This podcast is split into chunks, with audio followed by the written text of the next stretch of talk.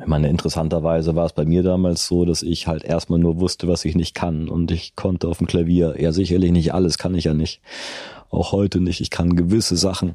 Aber ich habe das erstmal nicht als Stärke begriffen, dass ich nur diese gewissen Sachen kann. Ich habe vor allem immer ge gesehen, was ich nicht kann. Und das ist vielleicht auch irgendwie entmutigend und demotivierend, aber ich fürchte auch notwendig, dass man sich immer ganz klar vor Augen hält, was kann ich nicht. So, weil dann entwickelst du automatisch eine Verbindung zu dem, was du kannst und was du vielleicht auch machen solltest. Und da musst du dann alles drauf setzen.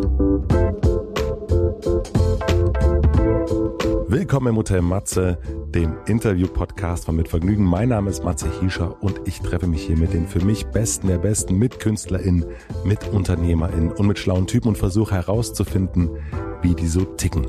Mich interessiert, was sie antreibt, was sie inspiriert. Ich will wissen, wie ihr Alltag aussieht. Ich will wissen, warum sie das machen, was sie machen, wie sie das machen. Ich möchte von ihnen lernen.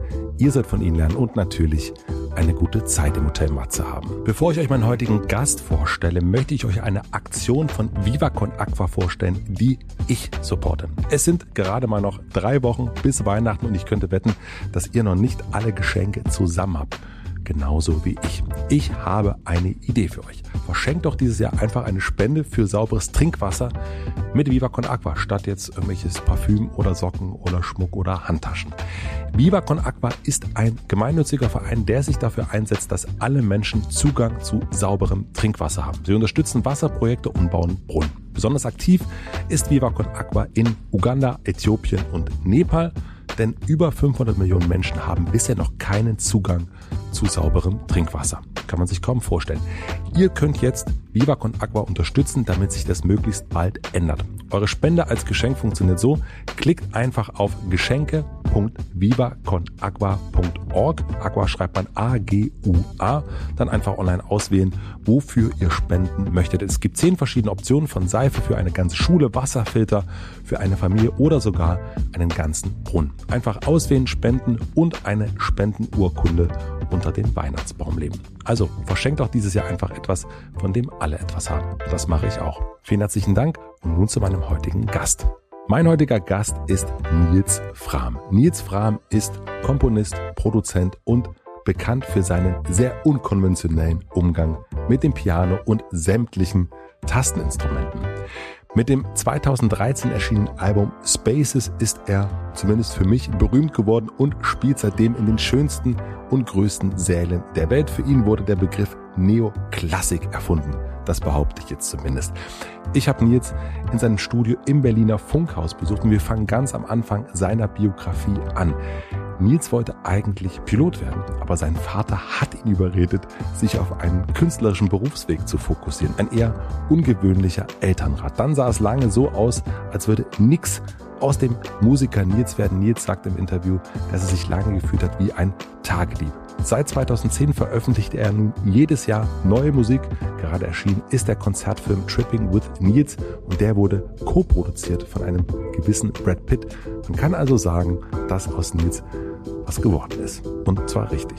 Wir sprechen über sein unkonventionelles Denken und Handeln. Er teilt eine sehr faszinierende Geschichte seiner Kindheit, wie ich finde, die ganz viel von dem, wie er die Dinge so angeht, vorweggenommen hat. Trotzdem Nils ein begnadeter und anerkannter Pianist ist, kennt er wie viele andere Künstlerinnen auch das Hochstapler-Syndrom und darüber sprechen wir, woher das so kommt. Wir sprechen über den Fluss seiner Karriere und seine großen Ambitionen. Es geht ums Ego, seine Liebe zu Gegenständen, damit fangen wir auch an. Und wir sprechen auch natürlich ganz, ganz viel über Inspiration. Es hat eine ganze Weile gedauert, bis wir endlich zusammengekommen sind, denn Nils ist weltweit ständig unterwegs. Jetzt ist er auch hier in Berlin im Lockdown und wir haben uns endlich zusammen eingeschlossen in seinem Studio. Das kann man sich jetzt anhören. Ich wünsche euch viel Vergnügen im Hotel Matze mit Nils Fram play a wrong note twice and then it's the right one. Oh, okay. Das hat Miles Davis gesagt und er hat recht. Aber musstest du das lernen erst? Weil du bist ja, ja wir hatten es gerade schon, ich habe gesagt, ich hab, mir ist aufgefallen hier in deinem Ort, dass du sehr, sehr ordentlich bist. Alles ist an seinem Platz, der Schlüssel hängt am richtigen Platz, die Jacke, die, die Tasche, es scheint ja alles, ähm, ja, es gibt Untersetzer, alles am richtigen Platz, deswegen frage ich mich das gerade. Ja, ist einfach schön, die Sachen abzuschließen, weil ich fange unglaublich viele neue Sachen an und ich finde, man belastet sich irgendwie unnötig, wenn man immer wieder ein neues Buch anfängt, ohne das andere zu Ende zu schreiben. Egal was es ist, auch eine Kleinigkeit. Es kann jetzt sein, dass du im Studio eine kleine Küche einrichtest und es gelingt dir vielleicht jetzt einfach mal zehn Jahre nicht, einen Handtuchhalter anzubringen und das Handtuch liegt einfach immer am falschen Ort oder du findest es nicht. Mhm. Und auch wenn das nur eine Kleinigkeit ist, ich meine, den Haken anzubringen dauert wahrscheinlich wirklich nur zehn Minuten. Ja. Und will man wirklich fünf Jahre das Handtuch immer am falschen Ort haben und solche Sachen, da bin ich sehr systematisch, glaube ich, einfach, damit ich mich nicht verhedder. Aber das ist ja wahrscheinlich nicht etwas, was du so äh, mit auf die Welt gegeben, mit, mit das ist wahrscheinlich nicht etwas, was du mit auf die Welt bekommen hast. War das so richtig? Ja, ich habe dich komplett verstanden. Ähm, weil es ja. ja eigentlich, äh, gerade wenn man Künstler ist, ist das ja nicht, also diese Ordnung, das ist ja nicht, dass man ah, Künstler ord ordentlich. Ja, nein. Also ich habe auch viele Kollegen getroffen, die das mit mir teilen. Zum Beispiel mein Freund Aram Kowalski, der auch tolle Klaviermusik macht, der den kenne ich auch schon aus Hamburg, aus meiner Jugend. Der hat in diversen Bands gespielt. Wir haben eine, eine lange, lange Freundschaft schon. Und den habe ich gerade gestern getroffen und dann hat er mir so einen schönen Aschenbecher mitgebracht hier und der meinte so, guck mal, der passt perfekt präsentiere ich hier gerade. Das ist mhm. aus, aus Messing gedrehter Klavierfuß, wo man eigentlich einen Flügel drauf abstellen kann, damit er den Boden nicht beschädigt. Mhm. Und solche Sachen fallen ihm dann auf und dann denkt er an mich und denkt sich so, wow, Nils schätzt sowas. Ja, mal einen richtigen Aschenbecher, der richtig gut ins Studio passt, der unten sogar so ein kleines Filzding drauf hat. Dann kann ich den hier hinstellen, ohne dass er was auch immer zerkratzt, weil das ist ja auch wieder schade, wenn man zum Beispiel jetzt hier keinen Untersetzer auf den, auf den kleinen Tisch packt. Ups, ich stehe direkt kein, das Glas. Kein, kein Problem, aber so ich habe halt so ein Mitgefühl auch mit Dingen manchmal. Vielleicht bin ich da so ein Spinner, der denkt, dass Dinge irgendwie auch leben. Oder ich bin mir einfach nicht sicher, was ist lebendig und was ist tot. Das Ganze wird jetzt metaphysisch, aber ich baue ja eine Verbindung auf mit meinem Instrument zum Beispiel. Und ja. dann in dem Moment, wo ich Musik mache, wird das Klavier für mich zur Person oder zum Ding. Also nicht äh, mehr als zum Ding. Es wird zum, es ist irgendwie beseelt. Und ich glaube, aus dieser Erfahrung gucke ich nochmal ganz anders auf die Welt und ich sehe irgendwo einen, sage ich mal, einen antiken Tisch. Und natürlich bewerte ich den jetzt nicht, ob der 30 oder 50 Euro kostet. Das ist völlig egal. Ich sehe erstmal die ganze Intention, die Energie, die Liebe, die da reingeflossen ist. Ich sehe, dass der, was der braucht. Zum Beispiel muss der manchmal eingeölt werden oder kriegt Wasserflecken. Mhm. Das kannst du behandeln damit und die, hiermit. Also die, das ist wie so eine Pflege vom, vom Haustier. Ja, wenn deine Katze krank ist, dann bringst du sie zum Arzt und also so, so ein bisschen übertrieben klingt das vielleicht, aber für mich ist das eigentlich eine Annäherung an die Dinge, die das Leben für mich lebendiger macht. Ja. Also ich, ich, ich in dem Moment, wo ich die Sachen nicht einfach zu Sachen machen, die tot sind und die in Anführungsstrichen egal sind, ja. ist meine Welt viel beseelter. Ich bin die ganze Zeit umgeben von Freunden oder nicht nur Dingen. Ja. Ist das diese Beziehung zum Instrument, kannst du dich erinnern, wann du die zum ersten Mal wirklich hattest? Was ich gelesen habe, war dein erstes Instrument, was du gespielt hast, ein Bongo. Ähm, dann ist irgendwie Gut recherchiert, äh, Gitarre und Klavier dazugekommen. Dann wolltest du eigentlich Pilot werden und dann hat dich dein Papa überredet, ich kaufe dir ein großes, ein tolles, äh, einen tollen Synthesizer oder Keyboard. Dafür hängst du aber diese Pilotenträume an den Nagel. Korrekt da kommen wir auch nochmal dazu, weil das hat mich natürlich sofort fasziniert, aber weil wir gerade bei Beziehungen zu Instrumenten oder Gegenständen sind und gerade bei Musiker ist ja das Instrument natürlich der wichtigste Gegenstand. Wann hattest du zum ersten Mal eine Beziehung zum Instrument? Hm, interessante Frage, muss ich ganz kurz nachdenken. Also es waren nicht die Instrumente zu Hause, weil die waren irgendwie selbstverständlich und die gehörten ja auch meinen Eltern oder so. Ne? Also so, es war irgendwie so Mobiliar. Das Klavier hat mich nie als, als, als Ding so wirklich interessiert. Mich hat interessiert, was es macht. Ich glaube, das erste Mal, wo ich wirklich das Gefühl hatte, ich besitze ein Instrument, war genau dieser Moment, wo ich wahrscheinlich 13 war und wollte zur Segelflugschule mich anmelden. Es hätte natürlich auch irgendwie Geld gekostet, weil Flugstunden kosten und da hätte ich dann ganz viel in der Werkstatt arbeiten können auf dem mhm. Segelflugplatz, um das so abzustunden. Und mein Papa hat sich schon wahrscheinlich die Haare gerauft und dachte, okay, jetzt wird mein, mein Sohn so ein Vereinsjunge, der mit den alten Hasen da in der Pinte sitzt und irgendwie Bier trinkt und über äh, Flügel fachsimpelt oder äh, Thermik. Und ähm, er hat, glaube ich, in mir einen kreativen Menschen gesehen, der eher was anderes machen sollte und hat sich eingemischt und meinte, ja, komm, wenn du das an den Nagel hängst, dann kaufe ich dir ein Keyboard. Und das war damals so ein, eigentlich so ein Ding, was ich heute gar nicht so toll finde, so ein so ein Master Keyboard, so ein digitales, wo man dann so ein Soundmodul anschließen kann und das hatte dann so diese typischen MIDI Sounds, so Klavier und E-Piano und Strings. Und es war aber doch irgendwie dann ein ganz qualitativ hochwertiges Teil, kostete auch eine Mark und wurde dann wurde dann rangefahren und das war quasi der Deal. So, ich mache jetzt mach jetzt Musik und werde kein Pilot und ja, wenn ich heute drüber nachdenke, wäre jetzt ja auch in Corona-Zeiten beides ziemlich beschissen. also das Instrument war es nicht, aber du erinnerst dich auch nicht, wann du das erste Mal wirklich ein, ein Instrumentenbeziehung hattest. Ja, doch, das war dieses besagte, besagte Keyboard heute. Das war das schon auch. Ja, das war, war so eine Hassliebe-Beziehung. Also ich wusste ja, dass es viel Geld wert ist und ich habe ja quasi dafür auch was geopfert, nämlich meinen anderen Traum zu fliegen.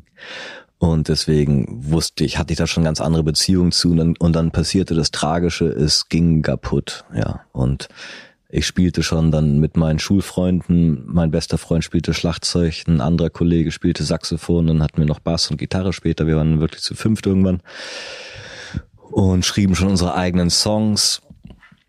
Ähm, aber mein Keyboard nach der Schule, sind wir im Proberaum gegangen, plötzlich kam kein Sound mehr raus und zeigte komische Sachen an und bei so einem Digital-Keyboard, das ist ja wie ein Computer, da sitzt du dann davor und kannst gar nichts machen. Mhm. Und somit fand die Probe dann mehr oder weniger ohne mich statt und das war schon ziemlich bitter und ja, da da merke ich, da habe ich dann gemerkt, so wie sehr mich das angeht und wie wichtig mir das ist. Dann musste ich auf meinen Papa warten, dass er zur Reparatur fährt, dass es wieder abholt. Das dauerte Wochen mhm. und ich, ich ging auf ein Zahnfleisch, konnte nicht mehr mitmachen. Und ja, da glaube ich, ging das los mit meinen Instrumenten und dem Wahnsinn, der dahinter steckt. Weil schon in der Schule, da hat man ja besonders wenig Geld, musste ich mir dann irgendwo alles absparen, um dann eine kleine PA zu kaufen oder ein Mischpult oder noch mehr Kabel. Und das ist natürlich für Schüler alles extrem teuer. Und äh, ab dann habe ich sehr gut auf meine Sachen aufgepasst und eine deutliche Liebesbeziehung zu meinen Instrumenten entwickelt. Und zu, und zu deinen Aschenbechern und Tischen. Ja. Ähm, Warum war das deinem Vater so wichtig, dass du kreativer wirst? Weil, also er ist selbst äh, Architekturfotograf, was ich gelesen habe. Ähm, ich kenne wenig Eltern, die sagen, Hauptsache mein Sohn wird ein Kreativer. Hauptsache der macht irgendwas mit Medien. mit, mit, Medien und Kunst. Ist jetzt nicht so. Und jetzt sind wir natürlich auch ein paar Jahre äh, weiter vorne, aber das war damals, muss ja 90er gewesen 90er sein. 90er Jahre, genau. Ähm, 93 sowas. In wann bist du geboren? 82, ne? 82 wahrscheinlich ja. hat er mich dann genau Mitte der 90er, 96 oder so mal auf den Tisch, auf den Pott gesetzt. Ja, aber das ist ja nicht etwas, was man so also jetzt ist es normaler, glaube ich, weil man irgendwie Influencer kennt und, und das ist irgendwie so alles ja mehr Beruf ist, was du jetzt auch machst. Aber damals war das ja noch nicht so absehbar. Da gab's na, das ist es ja gerade heute wieder auch nicht. Ne? Jetzt gerade in den besonderen Zeiten, in denen wir jetzt stecken, ist es ja ganz deutlich wieder was relevant und was nicht so relevant ja. ist und wo man natürlich auch vielleicht einfach mal ein Auge zugedrückt hat in der Euphorie der 90er Jahre, dass jetzt ne, alles anders wird und so weiter. Also nö, ich bin jetzt im, im Nachhinein natürlich kein bisschen traurig über den kleinen Schubs von Aber Warum war Ihnen das so wichtig? Nö, ich glaube, also am Ende war ihm natürlich auch vieles andere im Leben wichtig. Er hat das nur nebenbei noch irgendwie gesehen. Also ich war da auf seinen Schirm und äh, finde doch toll, dass er darüber nachgedacht hat und dass er da irgendwo eine, eine Vision hatte mhm. und und sich dafür Zeit genommen hat. Er hätte sich auch nur in seine Arbeit stürzen können und so was der Junge macht, ist mir wurscht. Also das ist ja auch ein ganz liebevolle Geste, dass er sich da so reinhängt Voll. und dann überhaupt ne, die Kohle auf den Tisch packt und sagt, komm, jetzt. Er hat nämlich gespürt, dass ich, glaube ich, mit der klassischen Musik brach, dass es einfach nicht mein, äh, mein Stoff war, immer die Sachen zu spielen von anderen Komponisten. Und das konnte er, glaube ich, sehr gut nachvollziehen, weil er selber Autodidakt ist am, am Instrument, er spielt Gitarre und Klavier und kann verstehen, warum man mit klassischer Musik ne, Probleme hat und warum es mehr Spaß macht, vielleicht eigene Sachen zu spielen. Und der hat sofort erkannt, dass wenn ich mit Freunden zusammenspielen kann, dann brauche ich, so, sag ich mal, ein Keyboard oder ein mhm. lauteres Klavier. Und dann würde ich wahrscheinlich auch einen eigenen Zugang zur Musik behalten weil er wollte unbedingt, dass ich das Musikmachen weiterführe. Nicht mal um Profi zu werden, aber einfach, weil er zu spät damit angefangen hat, sagt er. Seine, seine Eltern haben ihn nicht gefördert und musste er zu spät lernen, wie das geht. Und äh, er wusste schon damals, dass du mit 14 in der Regel aufhörst zu spielen, weil dann kommen irgendwie Beziehungen und Partys und das ganze andere Zeugs. Und ich glaube, über diesen Punkt muss man dann, da muss man seine, seine Musik dann irgendwie rüber retten in dieses neue Floß. Ja. Und das, das ging ganz gut mit dieser Band. Also in dem Moment, wo ich dann das Instrument im Kontext mit meinen Freunden benutzen konnte, war das für mich wieder ganz aufregend. Ich kenne auch, also ein alter Schulfreund von mir, der wurde immer wirklich von seinen Eltern getriezt zum Klavier. Und ähm, der war so der, den ich so kannte, der immer Klavierunterricht und ich, nee, nee, ich kann nicht, ich kann nicht mitspielen kommen, ich muss üben. Ja. Äh, Situation. Und, ähm, und ich habe dann später Musik gemacht und habe ihn auch gefragt am Anfang, ob er nicht mitmachen möchte, weil ich natürlich wusste, der kann das eigentlich. Aber er war überhaupt nicht so richtig daran interessiert und er konnte auch überhaupt nicht frei Musik machen. Also der war, äh, der konnte alles nach Blatt spielen, aber hatte so diese Freiheit nicht. Wie hast du die bekommen? Was hat dir jemand beigebracht, damit du die hast? Und was hat mein Kumpel vielleicht nicht gekriegt? Ah, ich denke schon, dass es, dass mein Elternhaus ist einfach diese, diese offene, offene Geist, der bei uns zu Hause herrschte und sowohl meine meine Mutter und mein mein Vater, die einfach sehr sehr originellen Lebensstil hatten, fand ich auch. Im Nachhinein wurde ich eigentlich die ganze Zeit gefördert, meine eigenen Ideen umzusetzen. Und äh, vielleicht ist mein Vater da auch noch radikaler, als ich es jemals war, einfach an sich selbst zu glauben und es einfach zu machen. Der war immer so ganz irre, immer wenn es irgendwo eine, eine Party gab und da stand ein Klavier. Mhm oder auch wenn er, er hat ja fotografiert und wenn er irgendwo im Gebäude war, was er fotografieren musste und da stand irgendwo ein Flügel, dann hat er immer gespielt. Und es hat ihm auch gar nichts ausgemacht. Ich fand es auch ganz gut, wenn da ein paar Leute zuhörten, einfach weil das für ihn auch aufregend war und hat ihm Spaß gemacht, dann zu improvisieren, auch vor Leuten, einfach mal was zu wagen. Mhm. Und in, in, in, dem Sinne ist er eine ganz große Inspiration auch für seine Freunde und für sein Umfeld und es zeichnet ihn aus, dass er da so angstlos ist und dass konnte ich, glaube ich, einfach mitnehmen, auch aus, ne, aus diesem Haus. Dieses, ja, das ist schon okay, was du jetzt machst und glaub an die Noten, die du drückst. Und wie gesagt, wenn du eine Note spielst, die dir nicht gut gefällt, dann versuch sie einzubauen, so dass sie vielleicht Teil des nächsten Taktes wird oder so. Ja, und das wird mir in die Wiege gelegt, schätze ich. Was macht deine Mutter? Die ist ähm, wahnsinnig tolle Therapeutin und hat mittlerweile mit ihrem neuen Mann ein ganz, ganz tolles Projekt seit 20 Jahren, ein Familiehilfezentrum in Hamburg was zum Teil staatlich gefördert wird, wo sich dann Familientherapeuten um die Belange von ähm, sozial benachteiligten Familien kümmern. Mhm. Und auf der anderen Seite macht sie auch äh, Paartherapie für Leute, die das stundenweise buchen können. Mhm. Und ja, ist eine ganz emotional weise Person, die einen ganz, also da wie mein Vater auch so einen ganz eigenen Weg geht, ne? wie sie Zwischenmenschliches betrachtet, wie sie Konflikte einschätzt und löst und so weiter. Da hatte ich wirklich zwei ganz tolle Lehrer. Ja. Das ist äh, auch sehr ungewöhnlich, finde ich, so in dieser Generation, weil die meisten, mich eingeschlossen, ja eher so äh, irgendwas dann gemacht haben, was so gegensätzlich war. Also nicht, also meine Eltern immer angestellt gewesen, äh, immer den klaren Weg mit 20 dasselbe machen wie mit 60 und so. Und äh, scheinbar hast du Eltern gehabt, die eher so sind wie die Eltern heutzutage, nämlich irgendwie viel supportive, äh, viel mehr was vorleben, was man selber vielleicht auch machen will als als Kind. Dennoch gibt's ja immer so diese Abnabelungssituation, nenne ich es jetzt mal. Also dass dann doch irgendwie ausbrechen müssen. Was war das dann bei dir? Das frage ich mich gerade, ob ich da jemals wirklich ausgebrochen bin. Also ich glaube, wo ich mich dann dagegen oder äh, anders entwickelt habe, ist halt klar, so eine Art, was du hier meintest, ist aber ordentlich hier. Mhm. Bei uns zu Hause war es einfach immer ziemlich bunt. So, da wohnt, mhm. das ist ein großes altes Bauernhaus, da regnet es überall in jedes Dach rein. Ähm, es war ständig Renoviersachen zu tun, aber die wurden auch vertagt und äh, also Dinge fielen an, die einfach, äh, es war nicht einfach, da mhm. hinterherzukommen. Und äh, ja, ich war einfach dann irgendwann glaube ich, da an der Stelle der Meinung, dass man das anders machen kann, dass man auch konzentrierter arbeiten kann, wenn man sich da diszipliniert und garantiert keine Sachen anhäuft, die man nicht braucht. Jeder, der ein großes Familienhaus hat mit einem großen Dachboden, weiß, wie schnell das geht, dass sich überall Sachen ansammeln mhm. und die Freunde irgendwie ihren Umzugs, halben Umzug nochmal vorbeistellen, weil du hast ja Platz und ich hole ihn nächstes Jahr ab. Nie passiert. Und, ja, genau. Und so ist es halt irgendwie gekommen, dass wirklich alles voll ist mit lustigen Dingen und äh, aber es mir dann irgendwie zu viel gewesen. Ich war dann, war dann so ganz minimalistisch drauf. Äh, auf der anderen Seite, klar, das leidige Thema auch Geld und Kunst. Ne? Also es war immer auch ein Kampf für meinen Vater irgendwo als Künstler und dann freier Fotograf und äh, eine Familie zu ernähren und Dinge zu machen. Und ich erinnere, klar, das ist oftmals einfach ähm, ja viel Stress erzeugt hat und äh, ja eine unangenehme Situation oder Atmosphäre geschaffen hat, wenn man halt sich sorgen musste um sowas.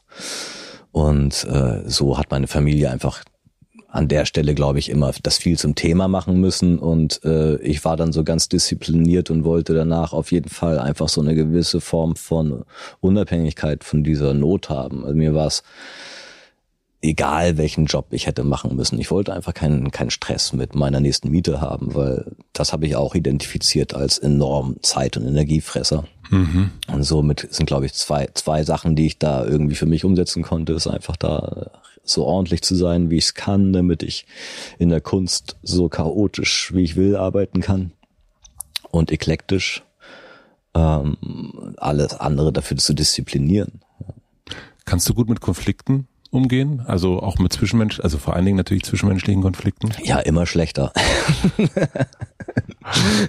ja, es ist auf der einen Seite wird es immer einfacher, gewisse Dinge zu identifizieren als als Lösung, und auf der anderen Seite sind natürlich viele Sachen, die sich wiederholen, die man im täglichen Leben als Konflikt erlebt, die man so als Klassiker identifiziert zwischen Menschen, nerven dann mit der Zeit auch noch mehr, dass man einfach versteht, okay, kann ich nichts gegen machen, verstehe ich nicht, muss ich mich, man muss ja Strategien finden. Aber man lernt das ja auch, dass dieses Streiten oder Konflikt haben, lernt man ja gerade auch im Elternhaus, ne? wenn man irgendwie so, man die 13-, 14-Jährigen, ne? du hast Portishead gehört, äh, ich auch, aber ich habe dafür Ärger gekriegt, äh, Depri-Musik zu hören und du hast Portishead von deinem Vater geschenkt bekommen. Genau. Äh, das ist natürlich wirklich was anderes und das dann zu verteidigen, das hat mir, glaube ich, ganz viel äh, so Konfliktstrategien irgendwie mitgegeben. Aber wenn ich, ne, wie bei dir, wo der, wo der Vater einem noch die CD hinlegt, ähm, deswegen fragte ich mich das. Unbedingt Unbedingt, aber wir haben uns auch sehr viel gestritten. Das ja. ist das Schöne auch an, an der Beziehung. Also zu, also zwischen meinem Bruder auch und zu den Eltern. Also ich hatte ja auch noch eine, das Glück, einen älteren Bruder zu haben, der dann irgendwo auch mich beraten konnte. Ne? Mhm. Man kann ja durch Geschwister viel besser sehen, ja. wer die Eltern sind und was sie machen. Mhm und äh, sich beraten und auch mal eine Allianz schließen. Und mhm. äh, so kam es, dass mein Bruder zum Beispiel mit, als er so 14 war und ich war vielleicht noch 10, dann kam plötzlich Techno. Ja, es war wahrscheinlich 91, 92 und die riesen Techno-Welle brach langsam los und äh, kam bis in die Provinzen.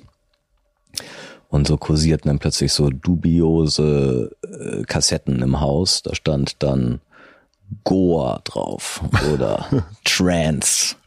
Und das waren allein schon so ganz wilde neue Worte, die man, die man noch nie gehört hatte. Und mein Vater musste dann nachvollziehen, wie der Bruder diese Sachen auf seine Anlage abspielte und auch noch den Loudness-Knopf drückte, so dass der Bass irgendwie noch doller wummerte und dann ging's los. Dann war aber der Hausfrieden mal ganz kurz vorbei. Also es war ja absolut schlecht für die Anlage und die Boxen gehen davon kaputt. Mhm. Also wurden alle Argumente ins Feld geführt, warum das nicht mehr laufen darf. Ja. ja. Und so, so gab es dann tatsächlich auch so eine Art verbotene Musik und damit konnte man den alten Herrn dann doch schon so in den Rand des Wahnsinns treiben, wenn da mal so eine Stunde Techno im Kinderzimmer lief. Das, da hat er aber auch inhaltlich gegen gearbeitet ne? und mhm. hat dann einfach versucht, auch immer wieder neue, interessantere Musik ins, ins Feld zu, äh, zu bringen.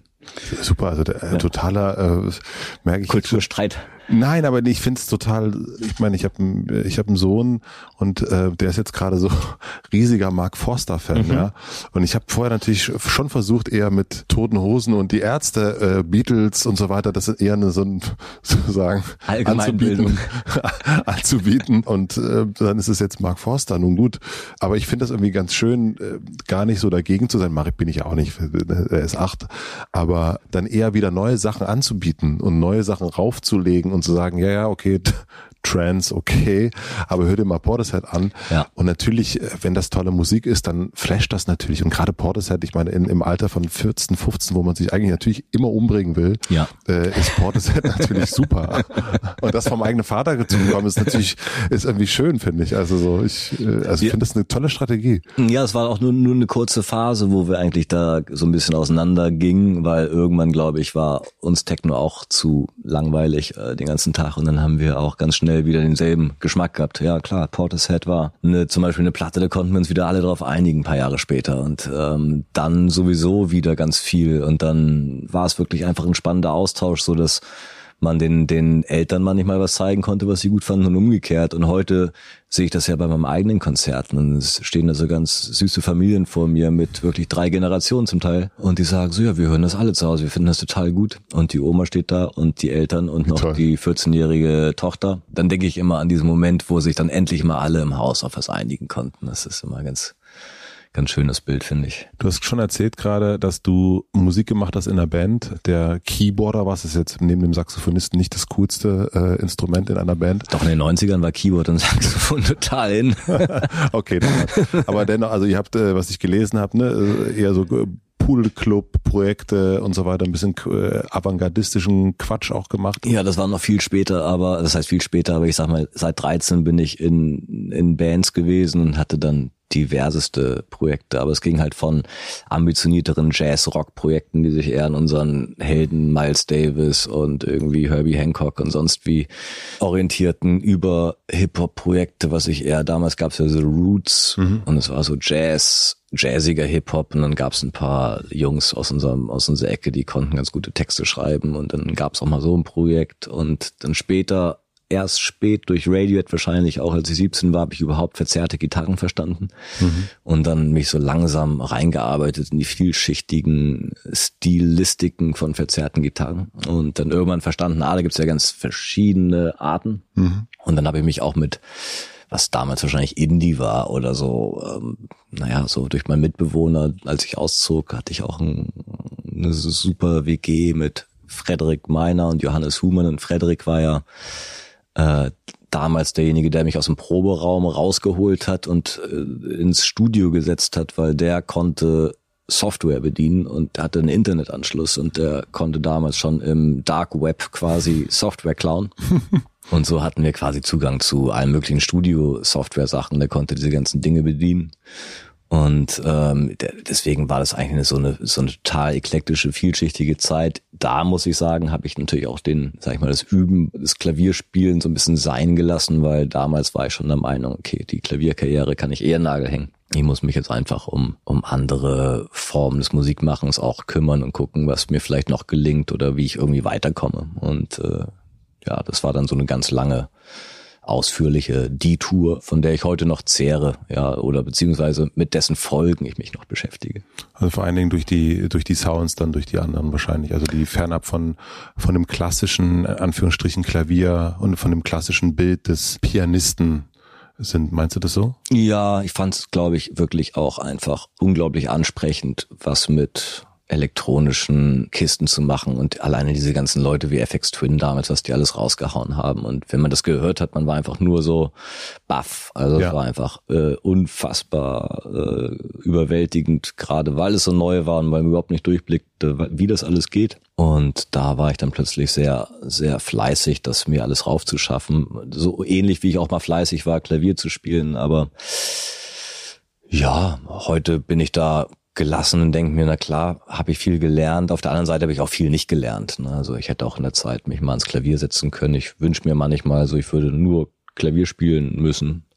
Mhm. Das wird mein Leben auch überschaubar machen. Ich meine, der ganze wieder sortierter. Sortierter, genau. Jetzt habe ich, ich habe so viel Kabel hier hängen und Sachen und kleine technische Problemchen und das äh, ja erinnert einen immer wieder daran, wie wie schön das Leben auch von so einem Pianisten sein muss, der einfach nur sein Klavier braucht und sonst nix. und äh, ja, also deswegen, ich denke immer mal so drüber nach und auch anders drüber nach. Aber klar, äh, glücklich ist, der vergisst, was nicht mehr zu ändern ist. Und äh, in dem Sinne geht's weiter. Woher kommt der Satz? Auch von irgendeinem so Klugscheißer bestimmt. okay. Ich weiß es nicht. Also das, was ich jetzt gerade so raushöre, du hattest schon für dich eine ganz klar der Weg war, ich werde Musiker, der in irgendeiner Form davon leben kann. Das war dein Ziel? Ich meine, du hast dich dann auch äh, in Berlin dann mal äh, hier und da mal wo eingeschrieben und äh, Theologie, glaube ich, äh, angefangen zu studieren. Ja, das kam erst mit 26. Davor habe ich einfach nur Musik gemacht und erstmal versucht, nicht dran zu denken, was das heißt. Ich habe erstmal nur gedacht, es reicht doch, wenn ich möglichst wenig Geld ausgebe und habe unglaublich günstig gelebt und äh, konnte mit kleinen Aushilfsjobs nebenbei das Musikmachen finanzieren. Was hast du für ein Bild von dir gehabt? Also so ein, also hast du ein Bild von dir gehabt, wo du mal hin möchtest? Nö, ich war für mich einfach, also nicht zu vergleichen mit meinen heutigen Ambitionen und meiner heutigen Disziplin. Ich war einfach ein Tagedieb und Draufgänger. Ich habe einfach, äh, ich habe sogar, also du siehst ja auch noch ein bisschen aus. Genau, also das können die Leute eigentlich nicht sehen, aber du hast recht. Und es ging wirklich schon so los, dass ich naja, klar, wir, wir, wir kifften alle viel in der Schule und äh, wir hörten irgendwie Musik, die dazu passte. Und das Abi habe ich dann irgendwie durchgeprügelt. Das, das, das musste sein, so weil ich ja nicht wusste, wie es weitergeht. Mhm. Und ich dachte, okay, das nimmst du jetzt mit, das schaffst du schon, das ging auch. Aber direkt danach habe ich mich erstmal ausführlich zur Ruhe gesetzt. Ich habe erstmal mein CV verpasst. Das heißt, der CV fing bei mir nicht nach der Schule an, sondern neun Monate später, weil ich es irgendwie verpeilt habe, mir was zu suchen oder zu verweigern. Ich weiß es gar nicht mehr so genau war einfach immer woanders, war immer mit was anderem beschäftigt. Ich war immer Musik machen oder am. Ähm du warst so, warst du so ein, so ein, so ein Hängertyp, von dem man auch so genervt ist, weil er so, so ein Hänger ist? Überhaupt nicht. Ich war total beschäftigt. Ah ja. Aber ich war einfach woanders beschäftigt. Also ich habe die wesentlichen Sachen einfach nicht ernst genommen und war mit dem damals für mich Wesentlichen, aber vielleicht Unwesentlichen beschäftigt, nämlich den irgendwie den neuen total verrückten Frickle-Track zu machen, den man eh keinen zeigt. Also es war auch keine Ambition. Ich wollte auch nicht wirklich jetzt unbedingt was rausbringen. Mhm. Ich wollte auch nicht unbedingt ein Label. Ich wollte jetzt nicht unbedingt sofort Karriere machen. Ich war ja Schüler und fand das ein spitzen Hobby und äh, nach mir die Sinnflut. Also es hieß Zivi verspätet angefangen. Den Zivi habe ich dann verlängert, weil danach wusste ich auch nicht, was ich machen soll. Also Zivi statt ein Jahr habe ich dann direkt zwei Jahre gemacht. Mhm. Und dann danach habe ich erstmal bei so einem Art Café gearbeitet und während alle schon eigentlich mit ihrem Studium fertig waren oder fast fertig waren, hatte ich noch nicht mal mich eingeschrieben. Dann kam ich auf die Idee, Pharma, irgendwas mit Drogen fand ich, glaube ich, interessant, irgendwie äh, zu studieren. so irgendwas. Vor das sag ich nur. Ja. Und das äh, hat dann ein Glück auch nicht geklappt und äh, habe ich irgendwie auch verrissen, weil ich nicht wusste, wie man sich einschreibt. Und das äh, ging so weiter. Es war einfach nur so eine so eine verrückte Aneinanderreihung von von fixen Ideen wirklich von 20 bis 27 habe ich es geschafft. Und dann bin ich irgendwann nach Berlin gezogen konnte wieder im Café arbeiten. Dann habe ich in einer Bildbearbeitungsgeschichte gearbeitet, weil ich konnte Photoshop bedienen. Und ich habe nebenbei total skurrile Musik gemacht, die ja, also wirklich zum Teil auch unhörbar ist und sehr, naja, sag mal, so wie so eine, wie so eine Selbstausbildung. Und aber hast du gedacht, dass sie gut ist damals?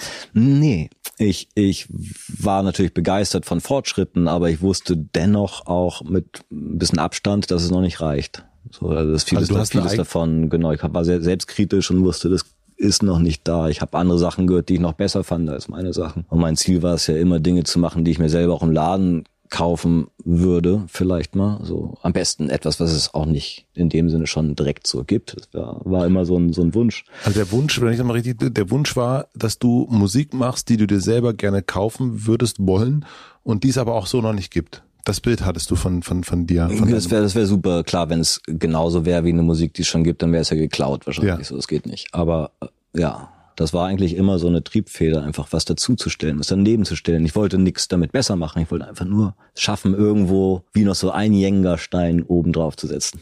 Schönes Bild. Das hat einfach lange gedauert und dann war ich irgendwann so verzweifelt, dass natürlich mir, also ich war in Theologie eingeschrieben nebenbei, frecherweise und war, habe mich da nicht blicken lassen und dann habe ich sogar noch auf siebtes Semester verlängern können. Eigentlich darfst du nur sechs. Habe es noch irgendwie geschafft, dann siebtes rauszuleiern und dann wurde mir klar, jetzt wird's eng. Und da habe ich mich dann durchgerungen zu sagen, okay, ich mache jetzt einfach Musik, weil ich hatte davor schon beschlossen, mich beim NDR zu bewerben.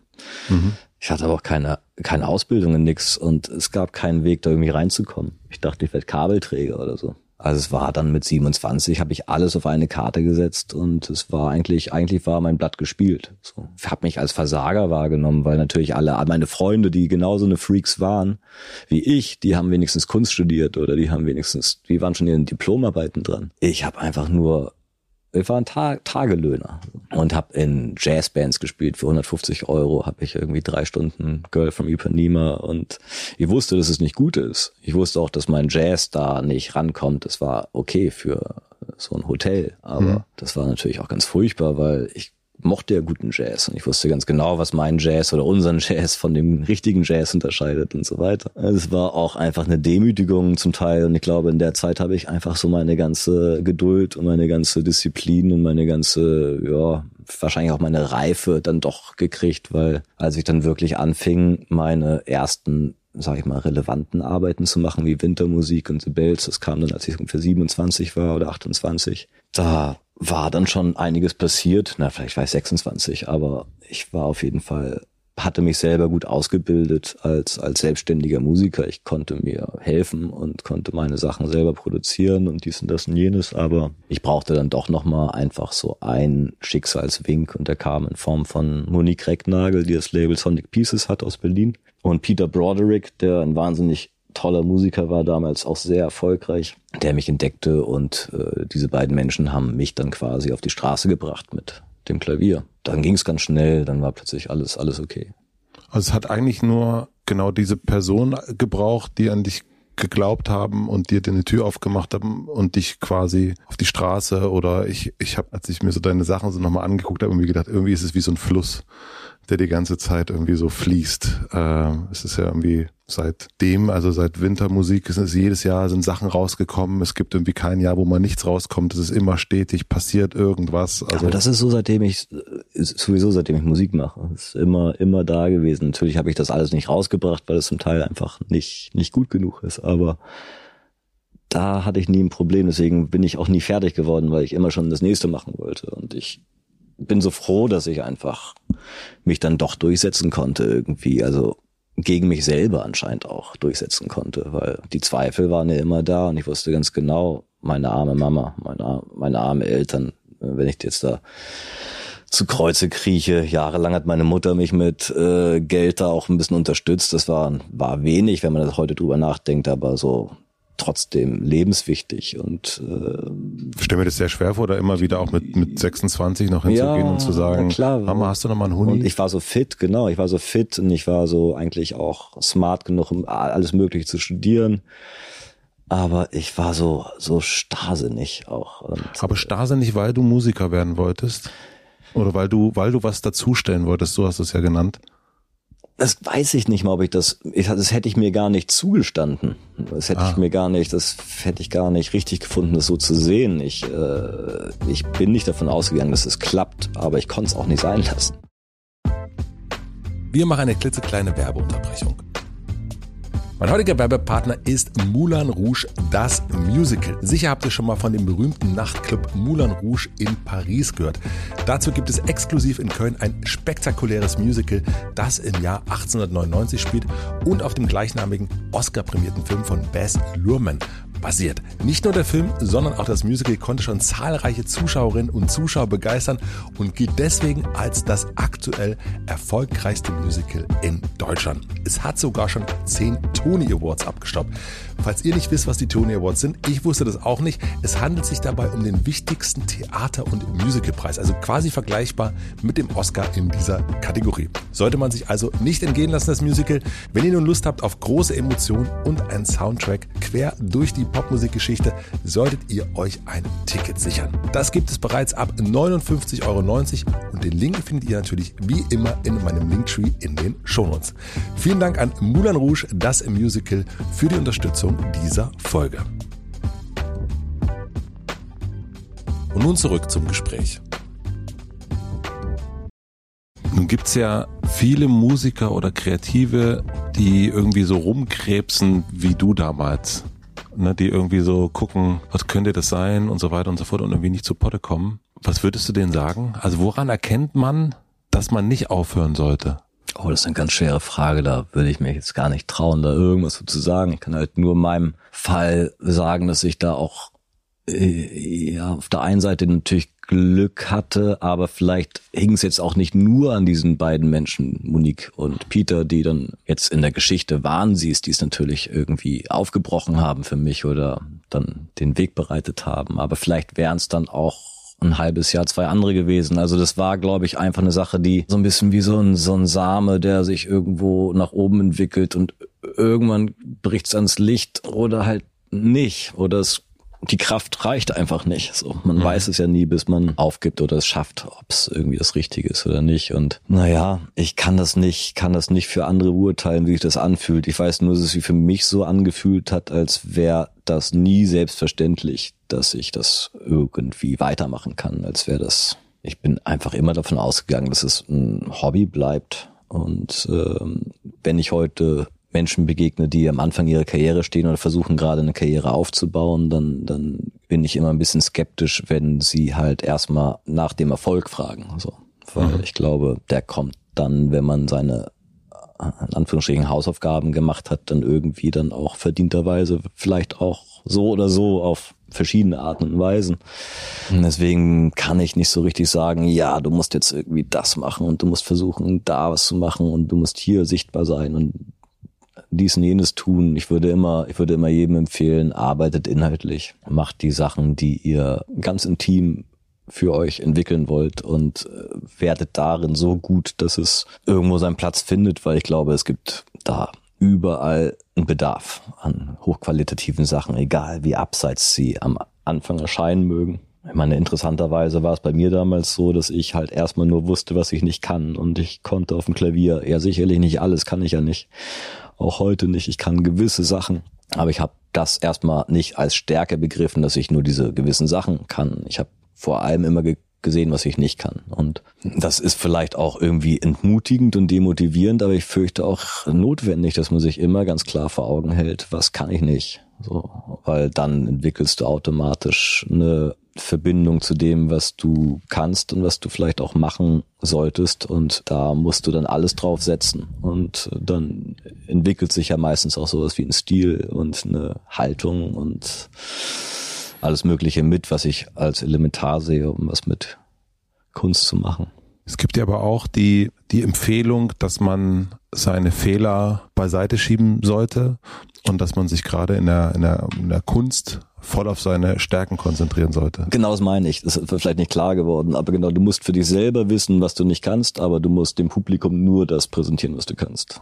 Mhm. Das Publikum kann nicht dein Therapeut sein und dir dann am Ende gut zusprechen und sagen, nein, das kannst du schon und so. Das ist ähm, wie bei Chad Baker, das kann man von Chad Baker lernen, das habe ich auch von Peter Broderick gelernt. Spiel dein Instrument in der Lage, wo du es perfekt beherrscht. Spiel es nicht an den Rand deiner Möglichkeiten, spiel es im, in der Mitte deiner Möglichkeiten und versuch trotzdem über dich selbst hinauszuwachsen, wenn es geht. Aber dann eher dich. In, eher in der Note dann wirklich aufzugehen. Chad Baker schafft es einfach in der Note Dinge zu machen, die sind so tief, ja. obwohl er nur anderthalb Oktaven seiner Trompete nutzt im Schnitt. Ja, andere benutzen drei Oktaven, aber spielen keinen Ton wirklich. Das ist ein Unterschied. Und das habe ich bei Peter Broderick, der hat Geige gelernt früher als so Kind und hat das dann irgendwie nebenbei gemacht und der kann natürlich nicht bis in die sechste Lage hoch, da sicher fiedeln wie Gidon Krämer. Mhm. Aber er hatte so einen ganz eigenen Sound in dieser tiefen Lage und hat da so schöne Sachen mitgemacht. Also hätte er nur zwei Noten auf der Geige gehabt, hätte er ein ganzes Lied damit gespielt. Und ich glaube, das sollten Pianisten sich immer wieder vor Augen halten, dass man auch mit nur einer Note versuchen sollte, irgendwas zu machen, was man selber nur schafft oder was, was originell ist für einen selbst oder wo man sagt, na gut, das ist noch im weitesten Sinne ein Stück Musik. Was, was, was, was kann ich da noch machen? Wie kann ich da noch mehr Tiefe entwickeln? Und ich bin nicht das beste Beispiel, weil ich benutze jetzt sehr viele andere Instrumente und lenke mich ab durch tausend Möglichkeiten und tue Effekte auf Dinge und so weiter und so fort. Aber erstmal kommt, kommt das ja auch alles, weil ich damit ja versuche, mir selber Möglichkeiten zu erschaffen, die mir vielleicht durch meine mangelnde Kenntnis hier und da auch verwehrt bleiben. Also ich versuche mich natürlich zu befreien in meinen Ausdrucksmöglichkeiten, aber am Ende ist es, glaube ich, auch genauso wichtig, dass man, dass man weiß, wozu man aufgebrochen ist als Musiker, als Künstler, egal, als Mensch. Hast du für dich so einen klaren, formulierten Satz, der sagt, wofür du aufgebrochen bist? Um eine Inspiration bereitstellen zu können, wenn ich kann. Also wenn es mir gelingt, um etwas Übertragbares für sich zu erzeugen, was Menschen, egal was sie machen, für sich anwenden können, was ihnen irgendwo gefühlt einen Weg öffnet, so wie mir oft der Weg geöffnet wurde durch Inspiration, die ich bekommen habe. Also du möchtest selbst eigentlich Inspiration sein. Ich, genau. Ich will das zurückgeben, was ich bekommen habe. Ich will will das auch, auch irgendwo, natürlich ist das ein Fluss. Ich, ich wurde inspiriert, ich, ich wurde angezündet und ich würde gerne andere Menschen auch entzünden. Und gibt es einen Unterschied zwischen Nils Fram, den Künstler, und Nils Fram, den großes Wort Mensch, äh, was das, äh, was diesen Satz betrifft? Ja, ich glaube, das ist schwer zu sagen. Ich, ich kenne ja das nur aus mein, aus meiner Wahrnehmung und ja, ich finde das auch ich habe da gar kein Ideal. Ich weiß nicht mehr, was man sein will, ob man, ob man die ganze Zeit Künstler ist oder ob man die ganze Zeit privat ist oder wie auch immer. Aber ich glaube, wir spielen alle verschiedene Rollen und äh, die spielen wir wahrscheinlich so gut, dass wir gar nicht mehr so richtig merken, wann wir sie wechseln.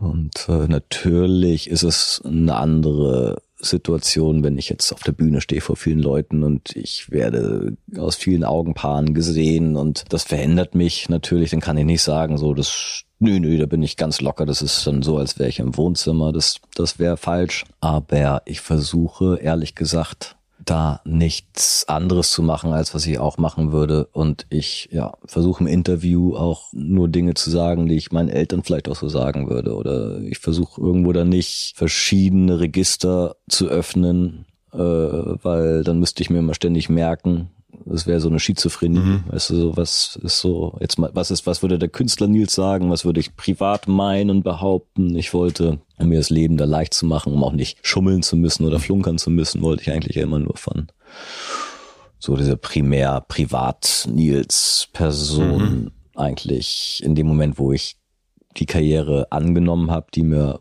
da irgendwie ermöglicht wurde oder die mir aufgezeigt wurde, wusste ich, dass ich jetzt ganz salopp gesagt meinen Arsch verkaufe, klar. Aber das habe ich als Schicksal und als Berufung hingenommen. Und dann ist es natürlich auch elementar, was mache ich privat. Das ist ja bei Künstlern heute sogar sehr wichtig, was machen sie privat, haben wir ohne Mikrofon schon drüber gesprochen, wie sehr sich die Menschen dafür interessieren, was die Künstler für eine Einstellung haben, für eine politische Haltung, ob sie vielleicht äh, dies machen oder jenes machen, spielt für die Menschen dann doch eine Rolle. Sie wollen immer wissen, was macht der Mensch hinter der Kunst und ich wollte mich da nie verstecken, weil ich weiß, je mehr man dort dann versucht dazu zu machen, desto mehr versuchen die Leute das zu sehen. Mhm. Und deswegen, um gleich einen Einbruch vorzubeugen, habe ich gleich die Tür offen gelassen. Nun gibt es aber, ich kenne, ich habe das mit äh, mit der Tennisspielerin Andrea Petkovic äh, habe ich drüber gesprochen. Also eigentlich hat sie mir gesagt, das fand ich ganz spannend. Das ist für sie gibt's, sie ist zwei Personen. Nämlich sie ist einerseits die Tennisspielerin, die da auf dem Platz spielt, steht und natürlich gewinnen will. Und wenn sie gewinnt, dann ist das für die Tennisspielerin Andrea Petkovic das Allergeilste und auch wichtig. Aber danach, wenn sie durch Darmstadt läuft, geht Andrea Petkovic die Frau und es hat überhaupt, spielt überhaupt gar keine Rolle, ob sie da jetzt vorher gewonnen hat oder nicht.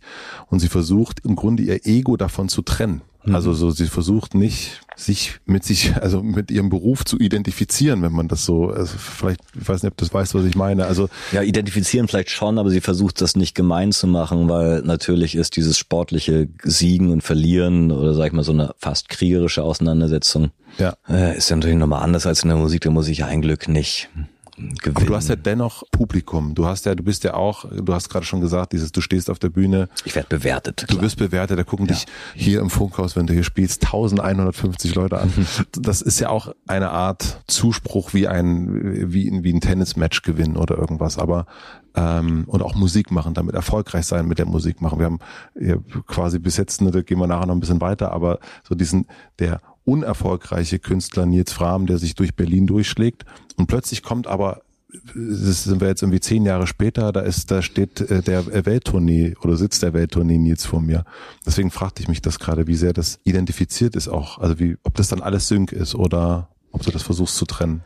Nee, ich versuche das nicht zu trennen. Ähm, ja, aber ich versuche es auch klein zu halten vielleicht. Also in meiner, in meiner Wahrnehmung konnte ich das immer gut verkraften. Wenn sich da was geändert hat, dann hat es jetzt keinen Einfluss gehabt auf mein Privatleben. Ich habe dadurch keine Freunde verloren oder ich habe keine anderen Sachen, die mir vorher schon eigentlich wichtig waren. Soziales Umfeld, irgendwie Zeit für Begegnungen, alle möglichen mhm. Sachen. Bin noch ein sozialer Mensch. Das wollte ich schon von vornherein auch teils der Inspiration sein lassen, dass ich ich habe von vornherein gesagt, okay, was auch immer jetzt passiert und wenn jetzt auch wenn ich mal irgendwann vor tausend Leuten spielen sollte, dann werde ich trotzdem Nils bleiben. Mhm. Also der der Künstler Nils musste immer wieder sich daran anpassen, was der kleine Nils mhm. vielleicht mal war. Ich habe dem kleinen Nils eigentlich schon immer vertraut. Ich mhm. finde auch eigentlich das ganz sympathisch, was ich früher gemacht habe. Also auch dieses, was ich schon beschrieben habe, dass der Tagedieb, der einfach sich ein bisschen da irgendwie durchschummelt, um in seiner kleinen Höhle seine, äh, seine Funken zu schlagen. So. Mhm. Und eigentlich, eigentlich gefällt mir das und ich glaube, irgendwo habe ich da immer so eine Selbstliebe mitbekommen, über die ich sehr dankbar bin, die ich habe mich da einfach nie angezweifelt grundsätzlich. Ich habe mit meinem Schicksal gehadert, aber ich habe mich nicht wirklich angezweifelt und das hat mir, ich bin einfach so ausgestattet in diese Welt gekommen mit einem gesunden Selbstwertgefühl, dass ich mich nie wirklich davon abhängig gemacht habe, was da jetzt professionell passiert. Und wenn ich mal ein schlechtes Konzert spiele, dann spiele ich, das heißt, das heißt ja nur, dass das nächste wieder besser wird. Es ist doch völlig klar, man muss ja auch gewisse Dinge nicht komplizierter machen, als sie sind. So, und wenn ich das beste Konzert gespielt habe, was ich erinnere, dann heißt das automatisch, dass das nächste danach wahrscheinlich schwächer wird. Mhm wo ärgert man sich jetzt und wo regt man sich auf und wo macht man Drama draus? Das ist, da bin ich, glaube ich, einigermaßen geschickt, das für mich so klein zu rechnen, auf so einen kleinen Nenner zu bringen, dass ich da völlig entspannt mit bin und auch ganz ehrlich bin, ich mache ich mach einen Beruf, die Leute zahlen und ich muss tanzen. Mhm. Und äh, das ist jetzt nicht nichts Besonderes. Wenn ich jetzt meinen Job nicht machen würde, dann würde jemand anderes an dem Abend spielen. Wenn ich spiele, heißt es automatisch auch, dass jemand anderes an dem Abend nicht spielen kann. Das bedeutet auch Erfolg. Ja, ich überschatte damit viele andere gute Sachen. Und ähm, also was für mich jetzt persönlich vielleicht total gut ist, ist aus einer anderen Position natürlich, also ich bin eine Konkurrenz für viele und das ist auch für viele schlecht und so weiter und so fort. Also da bin ich, da bin ich, glaube ich, ganz ehrlich und oder das heißt ehrlich, da bin ich äh, habe ich halt meine Sicht drauf und das führt alles in der Summe dazu, dass ich nicht abhebe, so dass ich nicht sage so wow, was wie genial und wie toll und das ist ja absolut einzigartig und äh, das heißt, ich bin der Star und der King. Ähm, mir ist auch völlig bewusst, dass durch, durch die Situation, in der ich jetzt bin, natürlich irgendwann auch der Abstieg droht, ne? weil alles, was sich aufbaut, muss auch wieder abgebaut werden. Und irgendwo wird es im Nachhinein auch einen klar erkennbaren Peak meiner Karriere geben, Hoffentlich ist mir das dann einigermaßen bewusst. Ja, wenn ich zurückgucke auf das Schaffen von anderen Künstlern, fällt mir in deren Biografien auf, dass sie oftmals sich vielleicht überschätzt haben oder eine Ausnahme gesehen haben für sich. Ja, dass sie vielleicht da anders durchkommen oder dass sie dann ganz besonderen Weg gehen können. Dass sie der, die einzigen der, sind, die genau, wo es immer oben ist. Und das ist für die nicht so systematisch wie für andere. Und ich sehe da schon eine Systematik. Das ist natürlich klar irgendwo die Dynamiken einer Biografie, da, sind wir schon alle Menschen, haben da ähnliche Probleme und wir können auch von guten Biografien gewisse Sachen lernen. Also ich habe mich versucht, von Menschen inspirieren zu lassen, die sowohl inhaltlich sehr erfolgreich arbeiten, aber den Anschein machen, als nicht, als wäre denen das wurscht, gar nicht, aber als würde das nicht wirklich was für sie Entscheidendes für ihre Arbeit verändern. Das ist das Wesentliche. Und das sehe ich zum Beispiel bei Avo Per, ja, der ist erst mit 50 überhaupt zur eigenen Musik gekommen und der hat keine Star-Allüren. Der ist inhaltlich so beschäftigt und so kritisch mit seiner Musik, das ist dann, der weiß ganz genau selbst, ich spreche jetzt für ihn, obwohl ich ihn nicht kenne, mhm. aber ich habe das Gefühl, der weiß ganz genau selbst, wann er was Gutes macht und wann es nicht so gut war. Und was vielleicht die Kritiker sagen oder vielleicht so, das ist dann, es kommt dann, kommt dann, kommt dann später. Witzigerweise sind die Stücke, mit denen ich oftmals am zufriedensten bin, die, die Stücke, die oft am wenigsten gehört werden. Und äh, ich bin aber ganz zufrieden damit und freue mich, dass es diese Stücke gibt. Mhm. Das sind für mich ganz wichtige Stücke, die damit mache ich mir ein Geschenk, auch wenn ich vielleicht schon ahne, das ist jetzt nichts für das Radio oder so. Aber es ist doch wunderbar. Dann hat man einfach sein, seine kleine Welt und versucht sich diese klein zu halten, wie es geht. Du hast gerade von diesem ähm, Schatten gesprochen, dass man jemanden quasi, wenn man selber irgendwo spielt, nimmt man jemand anderem ja im Grunde auch den Platz weg äh, zu spielen. Ist dir das schon passiert? Also hast du jetzt in diesen zehn Jahren, seitdem, ich habe es erst Fluss genannt, seitdem du da auf diesem Fluss äh, schipperst, dass du gemerkt hast, ah, eigentlich dachte ich, dass ich heute hier spiele. Das muss ja gar kein Ort unbedingt sein, aber jetzt ist da jemand anders. Mhm. Ist dir das schon passiert? Also ist es schon gefühlt irgendwo eine, eine Stufe, der Fluss ein bisschen wieder kleiner geworden?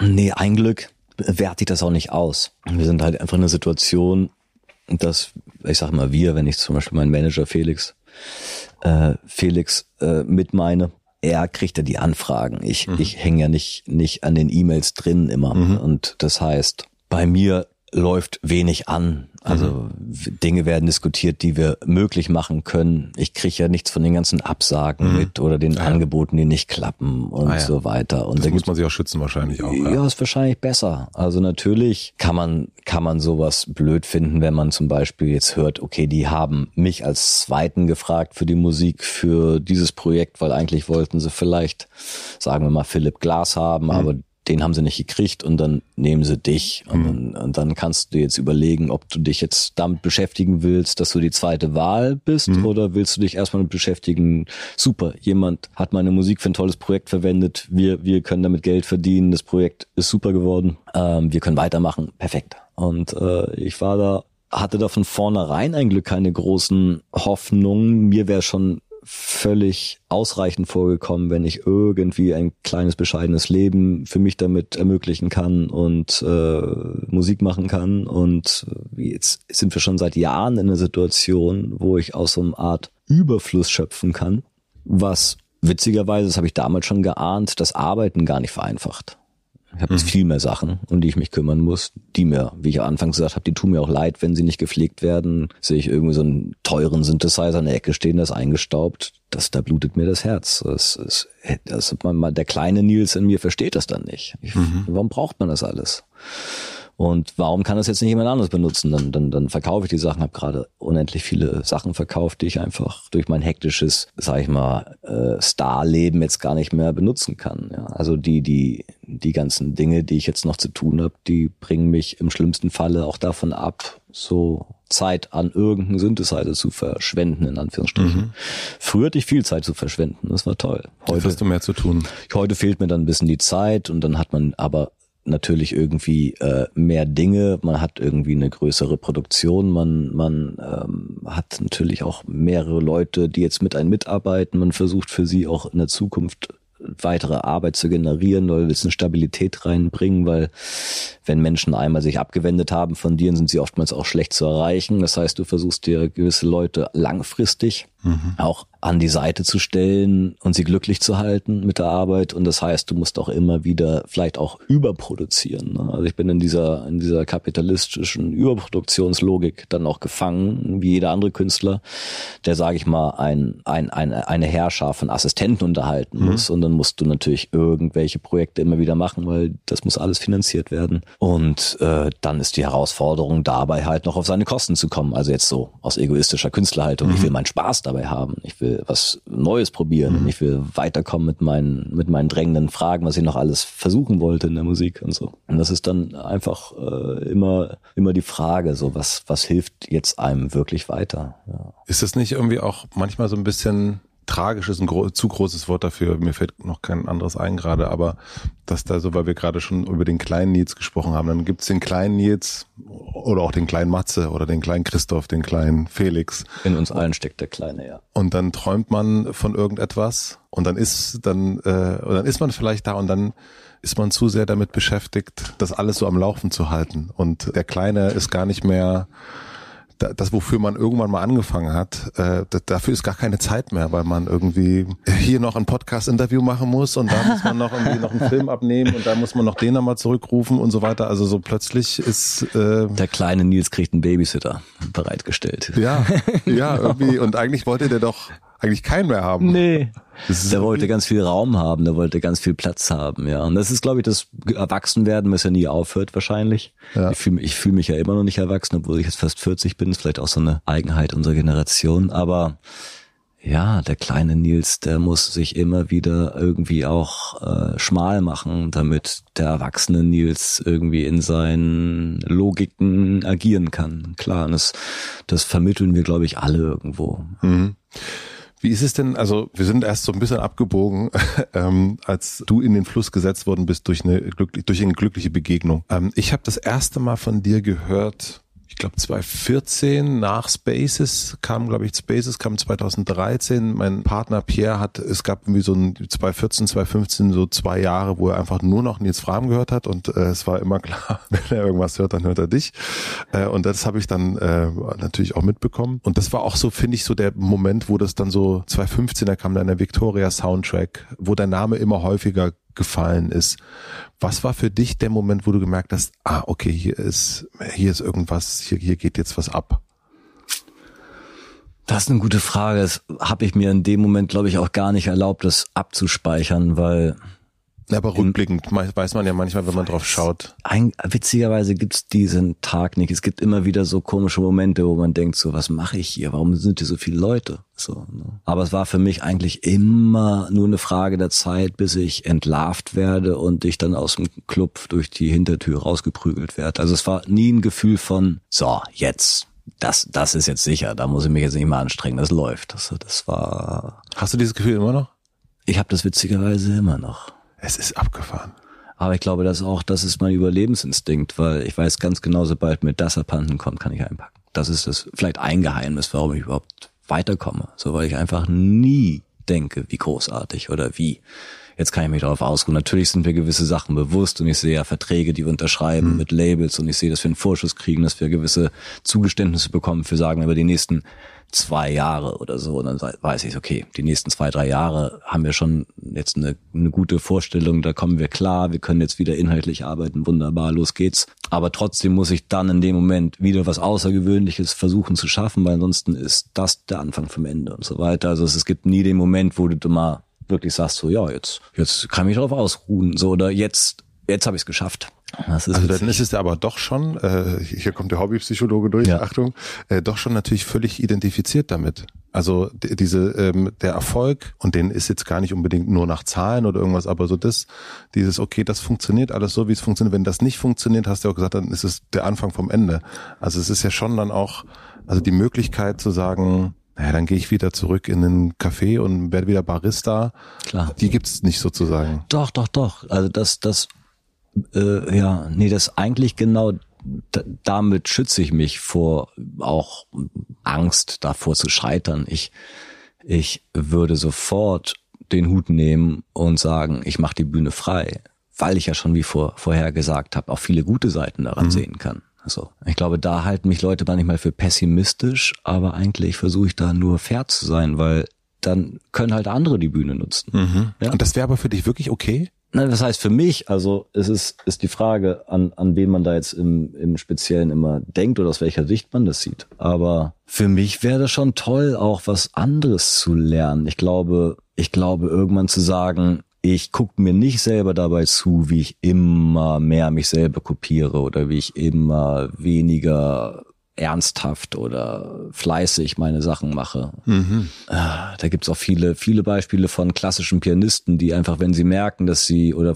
oder Extremsportler, wenn sie merken, dass ihre Leistung irgendwo den Zenit überschritten hat, dann müssen sie eigentlich abbrechen. Ja. Und na klar, bei Künstlern weiß man es immer nicht. Dann gibt's dann das Glasperlenspiel, womöglich noch kurz vorm Sterbebett und dann bringt das jemand nochmal so richtig wahnsinnig auf den Punkt mit 70. Mhm. Aber äh, in meinem Falle sehe ich mich auch fast wie so ein Sportler. Man, die Konzerte sind ja wirklich schweißtreibend auch und es ist eine, eine ganz intensive Arbeitsweise, die ich da verfolge. Und ich glaube, alleine von der Physis und überhaupt, ich muss dann einfach irgendwann gucken, okay, fahre ich das irgendwann runter mit meinen alten Knochen in der Zukunft, kann ich nicht mehr so rumspringen und mhm. da irgendwie Stunts machen. Dann muss ich dann entweder neue, neue Musik entwickeln für mich, die ich dann aber auch machen möchten muss. Also das ist, das mhm. muss etwas sein, was wirklich, wirklich aufdrängt, wenn sich da jetzt keine neue Musik aufdrängt und vielleicht irgendwann mal das, das Reservoir ausgeschöpft ist, was ich eigentlich machen sollte als Musiker, dann würde ich doch lieber was anderes machen, was ich dann aber aufbauen kann. Ja, also wenn ich dann zum Beispiel jetzt sagen würde, ich mache danach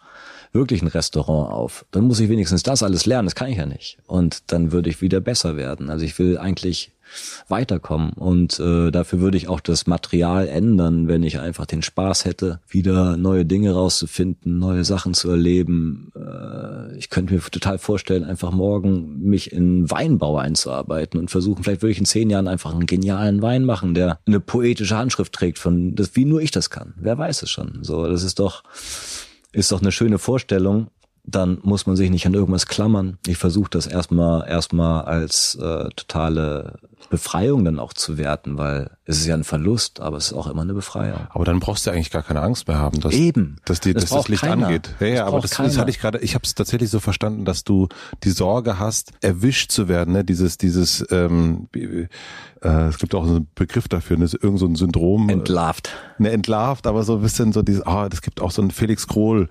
ähm, der Hochstapler. Also dass man ja. so als Hochstapler, genau. jetzt geht das Licht an und ach, der kann ja gar nicht Klavier ja, genau, spielen. Genau. Ähm, ja, das ist das, das ist das ist einfach nur unangenehm. Ne? Es wäre mir natürlich lieber, wenn ich das geschickterweise selber in der Hand hätte. Also die Kontrolle über so ein großes Ding dann irgendwie zu verlieren, wäre mir schon sehr unangenehm. Ja es tut mir auch enorm leid bei Menschen, die auf Social Media mal das Falsche sagen und dann in so, in so einer Flut von irgendwas versinken, wobei sie es vielleicht einfach nur, äh, keine Ahnung. Vielleicht so. anders gemeint haben. Mhm. Also es gibt verschiedenste Fallstricke, über die man vielleicht besser nicht stolpert. Bevor man es tut, sollte man vielleicht überlegen, ob man selber den Hut nimmt oder einfach sich da aus der Affäre zieht. Und ich glaube, der letzte Eindruck zählt. Und das ist vielleicht man braucht auch gewisse Sorgen oder glaube ich gewisse Ängste, um sich aufzuraffen. Ich denke mal, wo ich mir einfach selber Druck mache oder mir eine Angst einbilde, ist einfach, dass ich tatsächlich immer nur so gut war wie das letzte gute Ding, was ich gemacht habe. Also dann dann wird wieder dann wird die Uhr wieder auf null gestellt. Also wenn ich jetzt ein richtig richtig gutes Lied geschrieben habe und manchmal spüre ich das ja selber. Mhm.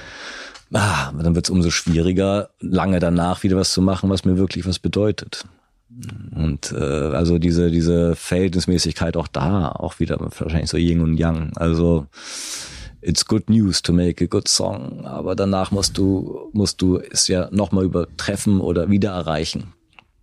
Und das ist ja auch manchmal einfach schwer. Nach Spaces, boah, da war das war so ein Brett, wo so viel gesagt wurde. Da wusste ich erstmal gar nicht, wie soll ich jetzt nochmal ein besseres Lied schreiben als Sass. So, mhm. Und man entwickelt da irgendwie Antworten drauf, aber es ist natürlich auch. Welche Antwort? Äh, also was, was macht man dann in, in, in so einer Situation, wenn du merkst, okay, du hast jetzt lange darauf hingearbeitet, dass es passiert, dann kommt so ein Album raus wie Spaces, dann ist so ein Song drauf, dann ist jemand wie Pierre, der das äh, zwei Jahre lang hört und ganz viele andere. Ja. Wie geht man dann damit um? Also als äh, jemand, der auch Angst hat, dass das gleich wieder vorbei sein könnte? Oder die Muse nicht nochmal kommt? Oder man, also so auch mit deinen Ambitionen? Was sind deine Antworten? Meine Antwort war damals Solo und das ist ja ein reines Klavieralbum. Das komplette Gegenteil eigentlich. Extrem sogar. entschleunigt und, und von vornherein eigentlich eine ernste, nicht unter vielleicht, ich hatte da nicht das Gefühl, das ist jetzt irgendwas Populäres. So, ich hatte das Gefühl, es sind eher so Meditationen und kleine, kleine Miniaturen oder, oder Studien oder so von mhm. diesem interessanten Klavier. Das war dieses Riesenklavier, was wir da aufgenommen haben, so ein uriger Prototyp. Und danach habe ich mich auch weiterhin versteckt. Danach kamen dann diverse Kollaborationen und alles Mögliche und habe mir erstmal äh, breites Fahrwasser erlaubt.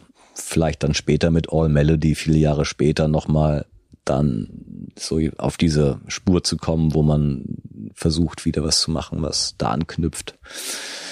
Ob das einem gelingt, ich höre es ja immer wieder. Also wenn die Leute einmal ihr Lieblingslied haben, dann ist es einfach schwer, ähm, da was anderes zu machen. Ich sage immer eine Ansage beim Konzert, wenn ich Sass spiele, so Scherz, okay, na, ist ein altes Lied, aber ihr mögt es einfach gerne. Ich versuche ja immer noch ein besseres zu schreiben. Manchmal mache ich eine Note mehr, dann wird es aber zu viel, dann mache ich eine Note weniger als Sass, dann ist es zu wenig und deswegen ist es immer noch Sass. So, ne? Also irgendwo, wenn man zu viel Glück hatte mit einem Album oder einem Lied, dann kann das auch einem danach wirklich das Genick brechen. Aber ich finde das eine ganz schöne äh, Strategie tatsächlich zu sagen, okay, ich habe hier so ein für mich einen, einen großen Hit und äh, ein, ein so tolles Lied geschrieben und ich fange dann erstmal an, ich mache weiter, aber ich mache irgendwie, ich, ich gucke jetzt nicht, dass ich nochmal genau das gleiche schreibe, sondern ich gehe, ich mache hier ein Projekt, ich mache das, ich mache verschiedene Dinge, um weiter, also weil das, du hast ja, es gibt ja viele Künstler, denen sowas gelingt und die dann eigentlich, also zwischen äh, Spaces und All Melody sind ja, ich glaube, fünf Jahre dazwischen. Genau. Und aber bei dir sind ja trotzdem innerhalb dieser fünf Jahre sind ja ganz, ganz viele Sachen entstanden und rausgekommen und äh, also es war überhaupt nicht still, sondern es ist eigentlich die ganze Zeit weitergegangen, nur eben ein bisschen anders. Das, das finde ich eigentlich finde ich total äh, sehr, sehr schlau, das so zu machen tatsächlich. Ich glaube, es war eine gute Entscheidung, eine strategische Entscheidung sicherlich auch, weil man kann ja auch die Reihenfolge von Dingen, die man rausbringt, manchmal ändern. Ich habe ja schon gesagt, viele Dinge liegen dann wirklich lange auf der Festplatte. Mhm. Und dann hat man so eine Freiheit, okay, nach einem Klavieralbum, jetzt nochmal ein Klavieralbum, wäre das vielleicht äh, unklug, so dann stehen sich die Sachen auf den Füßen, dann, dann zieht man die wieder so in Bezug und äh, Deswegen denke ich auch, dass sich danach einfach gewisse Freiräume zu nehmen schon eine gute Entscheidung war. Wobei ich in dem Moment mir auch nicht sicher war. Ich dachte, jetzt sollte ich doch meinen Erfolg zementieren. So, ne? so jetzt habe ich, jetzt weiß ich doch, was die Leute gut finden. Jetzt könnte ich doch nach dem Prinzip nochmal noch ein Album machen, was so das bedient. Aber irgendwie war mein Instinkt auch so, nee, nee, nee, nee, nee, Finger weg. Weil ich habe das bei vielen Künstlern erlebt. Ähm, ich war auch damals Riesenfan von Justice, als. Justice dieses erste ja. Cross-Album ja. rausgebracht haben. Unglaubliche Ohrfeige. Es war einfach Wahnsinn. Was, was, was, was ist denn das? Also, mhm. Dann musste man einfach erstmal interessant finden. Und dann waren wir ein bisschen alle, meine Freunde auch ein bisschen enttäuscht vom nächsten Album, weil es versucht hat, genau das auszuarbeiten. Mhm. Und dann war es quasi dasselbe, nochmal poppiger und nochmal ein bisschen gepflegter, rasiert quasi mit, mhm. mit, mit bisschen Parfum drauf. Mhm. Und äh, ich hätte mir gewünscht, dass sie vielleicht danach was ganz anderes machen. So, so, so, so einfach nochmal so eine ganz neue Baustelle so und dann einfach so Szenenwechsel und dann wird's wirklich interessant, weil dann verlieren die Leute den Überblick, dann wissen sie nicht, was als nächstes passiert und das wollte ich auch eigentlich immer versuchen, irgendwo aufrechtzuerhalten, so eine gewisse Dynamik oder Spannung. Ne? So spielt er jetzt Klavier, spielt er jetzt einen Drum-Bass-Song, spielt er jetzt einen lauten Techno-Song oder was passiert jetzt? Oder hören wir einfach nur Stille? Oder oder so, ne? Also das ist ja irgendwo eine, eine, eine Welt, die, die, ähm, die, die man da aufmachen könnte, die, glaube ich, viele Musiker dann für sich irgendwie unterschätzen oder sagen, nee, nee, nee, das wollen meine Fans nicht. Und ähm, ich weiß jetzt ja, ich habe ja ausgewertet über Marktanalyse, was die gut finden und das mache ich jetzt und so. Und ich glaube, das ist irgendwo vielleicht auch der Weg, wie man sich potenziell abschafft. Woher kommt dein, würde ich sagen, unabhängiges und freies Denken? Also weil was mir, weil das, was du jetzt gemacht hast, so an diesem Beispiel merkt man ja, du machst es komplett anders, als ganz viele andere das machen würden. Äh, und mir ist es auch aufgefallen, es gibt hier so eine, einen Weg, den fast alle Musiker machen, ist, ich gehe ins Studio, ich nehme ein Album auf, krieg den so gerade so gerade so hin, das auf Band zu kriegen. Das wird dann so äh, editiert, dass es irgendwie halbwegs klingt. Und dann gehe ich zwei Jahre auf Tour. Und eigentlich, wenn ich nach diesen zwei Jahren, kann ich eigentlich das Album richtig gut spielen. Äh, so ist eigentlich der Weg von, würde ich sagen, 99 Prozent aller Musiker. Du allerdings sagst dann auch einfach, okay, so Stand-up-Comedian-mäßig, ich äh, gehe zwei Jahre auf Tour und dann nehme ich das Album erstmal auf. Mm, genau. Und das sind ja so zwei Ansätze, also der eine mit, ich mache was komplett anderes, als alle anderen jetzt erwarten, hitmäßig, und eben, äh, ich gehe nicht den üblichen Weg. Das ist wirklich sehr freies Denken und eigentlich finde ich ungewöhnlich für jemand, der auch so lange, gesagt, rumgekrebst hat und irgendwie nicht so richtig hm. äh, ähm, weiß, was er machen soll. Aber woher kommt dieses freie Denken, dieser Mut, das auch so zu machen? Ja, das ist äh, ein tolles Kompliment. Vielen Dank. Ich äh, versuche, ist mein Geschmack, glaube ich. Also ich kopiere ja trotzdem die Sachen, die ich bei anderen sehe, die ich gut finde. Ist ja nicht so, dass ich jetzt frei freier bin als andere. Ich habe vielleicht einfach eine andere Vorstellung von dem, was mir gefällt, oder womöglich äh, gestehe ich mir auch durch mein, durch meine vielleicht da gesunde Selbstliebe, die ich irgendwo mitgekriegt habe, ein Glück, auch gestehe ich mir auch zu, mir meine eigene Meinung zu erlauben. Also das hatte ich als Kind wohl schon, das erklärt mir meine Mama, da gibt es so eine süße Geschichte oder ich weiß nicht, wer es mir erzählt hatte, aber ich war halt immer schon relativ selbstständiges, eigenwilliges Kind, wo konnte, man konnte mich einfach irgendwo hinsetzen und ich konnte mich beschäftigen. Mhm. Und ob nun andere Kinder dabei waren oder ich alleine war, war mir gar nicht mal, es war nicht so wichtig, ich habe hab keine Aufmerksamkeit so gebraucht, ich habe mich irgendwie beschäftigt. Und ich habe mich ungern angestellt. Ich fand das immer furchtbar, irgendwo im Schwimmbad an der Schlange zu stehen oder auf seine Pommes zu warten. Wenn da 500 Kinder eine Pommes wollen, dann bist du 501 und du weißt, das dauert jetzt ewig und die Pommes ist es am Ende nicht wert. Und äh, so war eine Situation, wo, wo irgendwann alle Kinder irgendwie äh, mit so einer kleinen Kinderpistole mit so Platzpatronen da irgendwie rummachten. Und die Platzpatrone hatte nur der eine, weil die Eltern es dem erlaubt hatten. Und der hatte natürlich jetzt die Macht. Ja, der hat, hat die Pistole mit den Platzpatronen und der darf bestimmen, welche von den Freunden wann das auch mal benutzen dürfen. Und müssen alle nett zu ihm sein, da musste man warten. Und natürlich wollte ich eigentlich auch mal mit der, mit der Pistole schießen, aber ich habe dann schon verstanden, sich jetzt da anzustellen, das wäre auch, ich war ja nicht der Alpha als Kind, so ich war meistens kleiner oder ein bisschen dünner oder leichter oder wie was auch immer. Ich war, habe mich nicht als der der Typ gesehen, der das jetzt irgendwie so durchdrücken kann. Sondern ich habe mich dann aus Protest einfach abgewendet und habe mich in eine Ecke gesetzt und habe mir irgendwelche Feuersteine gesucht und habe die aufeinander gehauen. Es hat Funken geschlagen und plötzlich kamen andere Kinder, die auf die Pistole warteten, kamen zu mir und suchten auch Steine und dann saßen wir da und waren plötzlich mehr. Und witzigerweise kam dann sogar der Typ mit der Pistole auch und wollte auch Funken schlagen. Es war irgendwie ansteckend. Ich habe gemerkt, dass es vielleicht der bessere Weg ist, sich einfach da nicht mit anzustellen. Deswegen finde ich die absurdesten Idee ist so, sich vor einen Laden anzustellen, um das neue iPhone zu kaufen. Aber frag mich mal, warum Menschen das machen. Das ist wahrscheinlich für sie genauso schwer zu beantworten, wie für mich zu beantworten, warum ich das nicht kann. So, ich kann mich nicht da anstellen. So, ich, ich, also ich, das ist natürlich die Inspiration für die andere Idee. Ich kann es nicht sagen, ich bin frei, weil ich sehe, was mir nicht gefällt Mhm. Und deswegen entwickle ich die, die Anti. Ich drehe mich 180 Grad und mache dann das andere. Also ich, du brauchst es, einfach ein eigenes Telefon. Äh, um in dem iPhone-Bild ja, zu bleiben. So, naja, ich, ah, so die, die, ja, die andere, die Alternative ist vielleicht dann irgendwie interessanter, denke ich zumindest. Es wäre was Neues vielleicht. Oder es interessiert mich einfach mehr als das, was dann da alle schon vorbereiten oder für sich schon irgendwie, ja. Naja, es ist unabhängiges Denken, ne? Also so, also, also schon abhängig natürlich, also klar, weil du genau. Du Relationistisch brauchst, ist es schon, ja. Du brauchst es, du brauchst die Schlange, um mhm, zu sehen, ja, äh, bringt nichts. Äh, das, das geht nicht, ja. Das ist ähm, bringt nichts. Also die Entscheidungen sind da schon auch vom, vom, von den anderen immer abhängig, ja. Ich, und jetzt ist es ja aber so, oh Gott, ja, haben wir hier auf einer Metaebene gerade. Jetzt ist es ja aber so, dass jetzt bist du ja aber gerade das iPhone. Also wenn du ein Konzert spielst, was jetzt irgendwie auch, äh, was man sich jetzt demnächst auch angucken kann, ähm, dann bist du ja derjenige, der die Shows innerhalb von vier Shows hast du hier gespielt im Funkhaus, äh, innerhalb von äh, wenigen äh, Augenblicken ausverkauft sind. Also eigentlich in genau den gleichen Run hast, wie als würde so ein neues iPhone kommen.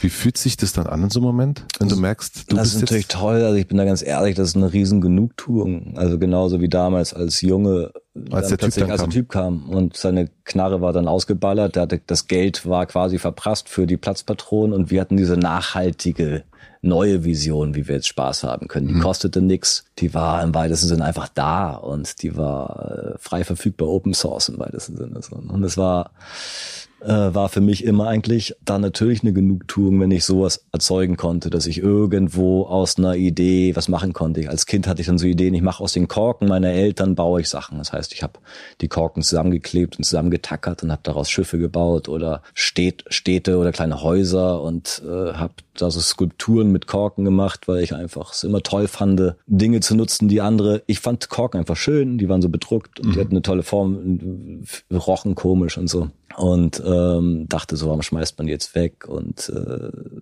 war da sicherlich auch durch meinen Papa geprägt, der sowas unterstützt hatte. Dann habe ich irgendwann die Korken mit einer Kerze angezündet, was natürlich für Kinder gefährlich ist. Mhm. Dann habe ich sie ausgepustet und mit der Kohle gemalt und habe ganz viele so wie so Kalligraphien damit gemacht und das waren für mich einfach so ich habe dann einfach das Thema Korken so weit durchentwickelt für mich bis ich das Gefühl hatte so ich habe damit alles gespielt was man sich irgendwie vorstellen kann aber erstmal warum interessiert mich der Korken weil er halt einfach weil es keinen anderen interessiert ja, und, und, und, und, und ich glaube, das ist das, was, was ich Inspiration, was ich als Inspiration empfinde. So. Mhm. Das ist der Kern eigentlich der Inspiration, wenn man irgendwo naja, diese Sachen aufdeckt und äh, plötzlich stehen andere Leute da und sagen, ja, das will ich auch mal machen. Und das ist natürlich toll, eine Genugtuung, dass viele Leute jetzt irgendwie auch Musik machen, die vielleicht sich bezieht auf meine Musik. Auf der anderen Seite ist es auch zwiespältig, weil ich natürlich eigentlich eher erreichen möchte, dass Menschen das abstrahieren. Dass sie schon sehen, okay, Nils hat da seine eigene kleine Welt zusammengemuckelt aus verschiedensten Elementen und, und äh, spielt das jetzt so einigermaßen systematisch durch. Und wie könnte ich vielleicht das, das als Idee erstmal auf meine Welt beziehen? Also ich würde Leute ungern dazu einladen, so eine Musik zu machen, wie ich sie mache, weil dann ist es ja nicht mehr ihre Musik. Es ist ja quasi meine Musik, die sie sich leihen. Und so ist es ja bei vielen Musikern, die äh, ich, ich leime natürlich auch bei anderen Musikern Dingen und so, aber man muss halt gucken, dass man sich immer noch, wenn man sich schon inspirieren lässt, das mischt mit möglichst vielen anderen Sachen auch noch, damit es wieder was Eigenständiges kriegt, weil oftmals merkt man natürlich, dass es dann wirklich eher nachgestellte Sachen sind und das ist dann irgendwo, glaube ich, äh, es führt nicht dazu, dass die Menschen einen dann irgendwie wahrnehmen, weil die wollen ja das in Anführungsstrichen Original oder so. Das Interessante ist eigentlich gerade, finde ich, dass die, ähm, so scheint mir die Musikwelt gerade zu sein. Auf der einen Seite gibt es wirklich die sehr ja angepasste, nenne ich das jetzt mal Musik, die bisschen Algorithmen von Spotify ähm, entsprechende Musik, die sozusagen also wirklich so Hitmusik und auf der anderen Seite dann aber das komplette Gegenteil, also überhaupt nicht angepasst ist. Und ähm, wenn ich mir dann so angucke, wie viel Millionen Mal deine Songs angehört werden, auf Spotify auch, das fand ich ganz interessant, das waren auch irgendwie 54 Millionen Mal irgendein Song. Und dann aber Dua Lipa nehme oder sowas, dann ist das ja auch eine ähnliche Kategorie. Aber auf der einen Seite ist es ist es das iPhone, ja, äh, absolut iPhone-Massenprodukt bis zum geht nicht mehr. Und das andere ist eigentlich die Telefonzelle. Ähm, ja. und ähm, äh, funktioniert aber trotzdem genauso. Und ich glaube alles was nicht mehr funktioniert, denke ich gerade, ist alles irgendwie was nicht klar ist, also was so dazwischen, was so das eine will und das andere aber auch, das irgendwie habe ich gerade gedacht, nee, es kann entweder entweder es ist das iPhone oder es ist die Telefonzelle, ja. Ja, heute müssen wir aufpassen, wo du schon davon sprichst, von diesen Zahlen, die sind natürlich äh, ähm, overwhelming. Ne? Also ich sag mal so was wie 60 Millionen Mal oder 80 Millionen Mal wird ein Lied von dir gehört und du denkst dir, und du denkst dir, sag mal, ist doch Wahnsinn. Und dann das andere Lied von dem Album wurde aber nur 500.000 Mal gehört. Also das eine Lied ist jetzt, warte mal, 160 Mal besser als das andere. Ja. Und dann, und dann, und dann fängt man an, sich zu fragen, kann das sein? Ja, und dann, dann, dann recherchiert man und, und spricht mit seinen Leuten und lässt sich aufklären und merkt irgendwann, ach ja, nee, klar. Die Leute hören das Lied so gerne, weil es nicht stört. Und äh, ich würde mir wünschen, dass es so ist, wie du es sagst. Es muss das, es muss klar sein. Aber ich glaube, es ist, es ist doch dann am Ende ein bisschen schwammig, weil gute Stücke zeichnen sich ja nicht unbedingt dadurch aus, dass sie einfach mal nicht stören. Also das könnte auch Fahrstuhlmusik sein, aber diese Musik wird halt in Playlists oft nicht weggedrückt, weil sie einfach egal ist. Und das heißt, wenn ein Song in der Playlist landet, was bei beiden Songs ja auch passiert, Und der wird dann vom User nicht nach zehn Sekunden weitergeskippt. Das erkennt der Algorithmus natürlich. Songs, die verhältnismäßig oft geskippt werden, fliegen aus den Playlists raus. Und das sind vielleicht Songs, es könnte ja ein Song sein, so ein Meisterwerk von FX Twin, was total anstrengend ist, aber genial. Mhm. Aber wenn es halt irgendwie die Leute beim Arbeiten oder beim Chillen oder bei sonst was nervt, dann drücken sie es halt weg. Das heißt, Heute könnte man sogar ganz provokant behaupten, dass die Songs, die besonders viele Plays haben, sind in tendenziell vielleicht auch dann eher die die braven, vielleicht auch langweiligen Songs mhm. und die Songs, die äh, weggedrückt werden, die rebellischen und vielleicht wegweisenden Lieder, die äh, werden abgewählt und aussortiert und aber also ich weiß genau, was du meinst. Also äh, finde ich auch einen, einen, einen guten Blick darauf. Aber du hast ja gesagt, dass du als Künstler möchtest du Inspiration schaffen. Und zum Beispiel All Melody, äh, dein Album ist ähm, neben dem letzten Hauschka-Album das Album, was ich am meisten in diesem Jahr, glaube ich, gehört habe, als ich ein Buch geschrieben habe.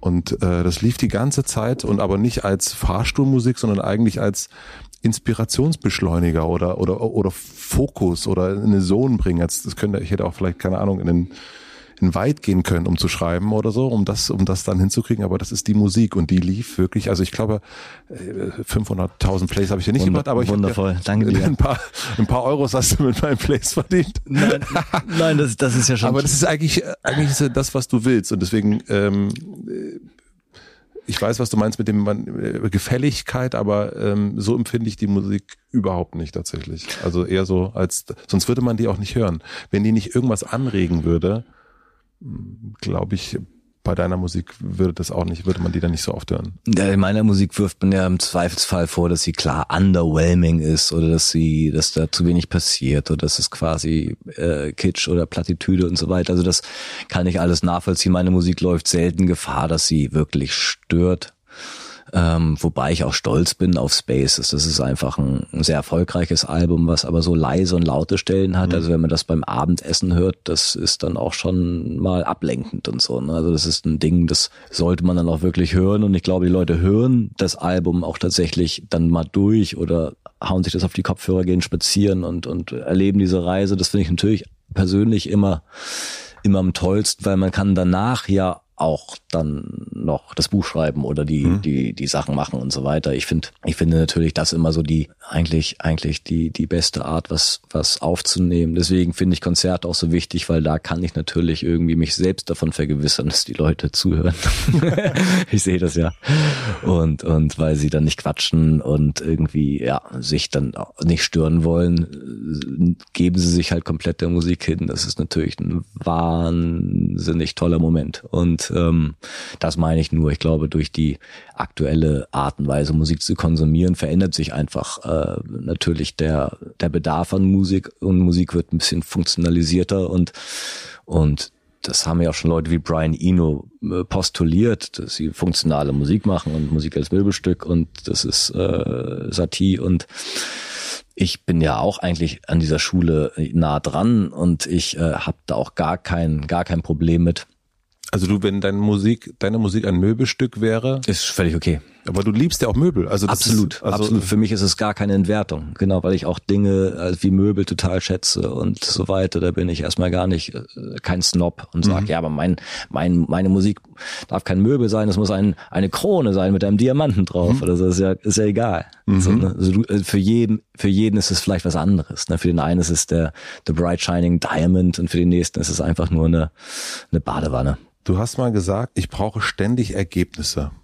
Ähm, das klingt furchtbar. Jetzt muss ich erstmal kurz pinkeln. Flucht. Oh Gott, oh Gott. Wir machen eine klitzekleine Pause. Ich möchte euch einen Werbepartner vorstellen. Mein heutiger Werbepartner ist Squarespace. Wenn ihr eurer Webseite ein Makeover verpassen wollt, ist Squarespace die richtige Adresse für euch. Ihr könnt aus vielen personalisierbaren Vorlagen und mit weiterführenden Tools ganz individuell den Look kreieren, der zu euch und eurer Webseite passt. Dabei könnt ihr eure Inhalte flexibel einbetten, zum Beispiel Bilder oder Videos oder sogar Produkte in einem Online-Shop verkaufen. Und außerdem jederzeit auf SEO und Analyse-Tools zurückgreifen um den Überblick zu behalten. All das und noch viel mehr kann Squarespace. Überzeugt euch am besten selbst. Und für alle, die es direkt mal ausprobieren wollen, habe ich natürlich was vorbereitet. Wenn ihr auf de.squarespace.com slash hutematze den Rabattcode hutematze eingebt, alles groß und zusammengeschrieben, erhaltet ihr bei Squarespace 10% Rabatt auf eure erste Webseite oder Domain. Den Link und den Code findet ihr wie immer auch in meinem Linktree in den Shownotes. Vielen Dank an Squarespace für die Unterstützung dieser Folge. Und nun zurück zum Gespräch. Also, du hast mal gesagt, da bist du geflüchtet, äh, als ich dich das, äh, dich damit konfrontiert hat. Du hast gesagt, ich brauche ständig Ergebnisse. Ähm, und ich habe mich, äh, also das ist ja auch Ergebnisse, das ist auch das, was, was ich erst schon gesagt habe, ne? Das, da kommt jedes Jahr kommen Sachen raus. Äh, du hast in zwei Jahren, ich habe das irgendwo gelesen, 180 Konzerte gespielt oder 130, also wirklich unmenschlich viel. Und es ist eine ständige Bewegung, ständiger Fluss. Und ich habe mich gefragt, woher kommen diese Ambitionen, dieses unbedingte, es muss weitergehen, ich, ich, ich muss weiter schaffen. Du hast mir erst vielleicht noch ganz kurz, bevor wir äh, hier angefangen haben, waren wir drüben in deinem Studio und hast auch gesagt, ja, dann hast du aufgenommen und hast dann noch eine Stunde weitergespielt. Und das könnte jetzt auch wieder ein Stück werden. Also es muss ständig irgendwas sein. Ja, weiß ich auch nicht. Vielleicht ist das so eine Art äh, Minderwertigkeitskomplex oder so eine Art Napoleon, ähm, kleine Menschen, äh, Gefühl von. Wie groß bist du? Ich muss, ähm, ich weiß es nicht. Ich bin ich bin, glaube ich, 1,76 oder 1,75. Stehen wir gerade auf? Ja, ich bin 1,90. Das ist schon ein Unterschied. Das ja, das ist, ja. muss man sich jetzt mal vorstellen. du kannst mir auf meine Glatze gucken. und, und ja, ich war doch aber früher als Kind auch wirklich immer eigentlich so ein bisschen äh, dünn, schmächtig, klein, wurde beim Fußball immer abgewählt und war auch ja. im Tor nicht so gut. Und also es hat sich dann irgendwie alles zurecht gewachsen. Aber ich sag mal, aus meiner, aus meinem Selbstverständnis her war ich jetzt nicht so der Überflieger und ich hatte keine großen keine großen Hoffnungen, dass ich jetzt da irgendwie was Auffälliges mache. Ich habe um mich herum so ganz viele große, auffällige Alpha-Menschen erlebt, die so, auch mein Papa als Sternzeichen Löwe und auch als wirklich ähm, selbstbewusster Typ. Ich habe mich immer eher zurückgehalten und mich aus Sachen so ein bisschen zurückgezogen. Und äh, ja, als ich jetzt vielleicht die Chance hatte, habe ich halt einfach auch verstanden. So, ich habe gewisse Fähigkeiten und ich weiß auch im Prinzip, wie man sowas machen müsste. Und es würde mich einfach unendlich plagen, wenn ich diese Chance nicht nutzen würde. So, es würde mich äh, heimsuchen und ich, ich flüchte vor dieser Heimsuchung. Ich flüchte mich vielleicht vor dieser, äh, wenn du es eigentlich nur noch machen musst, dann machst du es halt, weil du kannst das andere nicht genießen wenn du gerade merkst, so, du verplemperst deine Chance. Und äh, ja, diese Chancen, die waren für mich irgendwo dann offensichtlich, die mir gegeben wurden. Und äh, daraus empf empfand ich fast so eine Art protestantische Verpflichtung, sie auch zu nutzen. Beziehungsweise ich habe auch bei anderen Menschen um mich herum wahrgenommen, was auch passieren kann, wenn äh, man solche Chancen einfach verspielt. Wenn man ein Beispiel?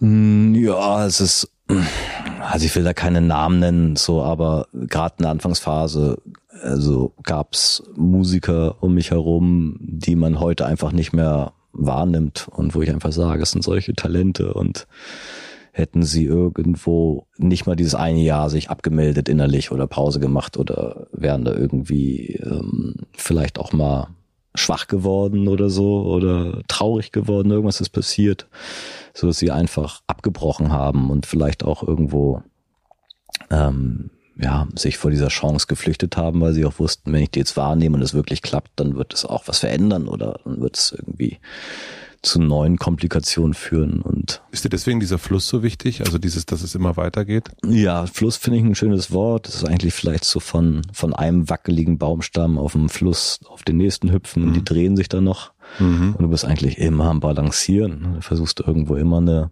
Balance zu erreichen, auch zwischen natürlich Verausgabung und und und vielleicht was du sagst mit Ergebnissen liefern und mit mit experimentieren wollen, sich da komplett zu verausgaben und natürlich merkt man irgendwann so, nee, es wird mir jetzt alles zu viel, ich muss jetzt mal abschalten und irgendwie den ganzen Tag nur an die Decke gucken oder ein Buch lesen oder sonst was machen. Also man, man, ähm, ich habe auch meine Grenzen. Ich gebe diese Grenzen auch nicht hinweg, weil es dann auch wieder das Projekt gefährden würde. Und hm. das ist ja mittlerweile auch keine Sache, die, die nur noch mich betrifft und ich glaube dann für andere da zu sein. Ich versorge da einige, einige Menschen mit durch diese Arbeit und wenn ich daran denke, dann hilft mir das auch extrem, einfach weiterzumachen.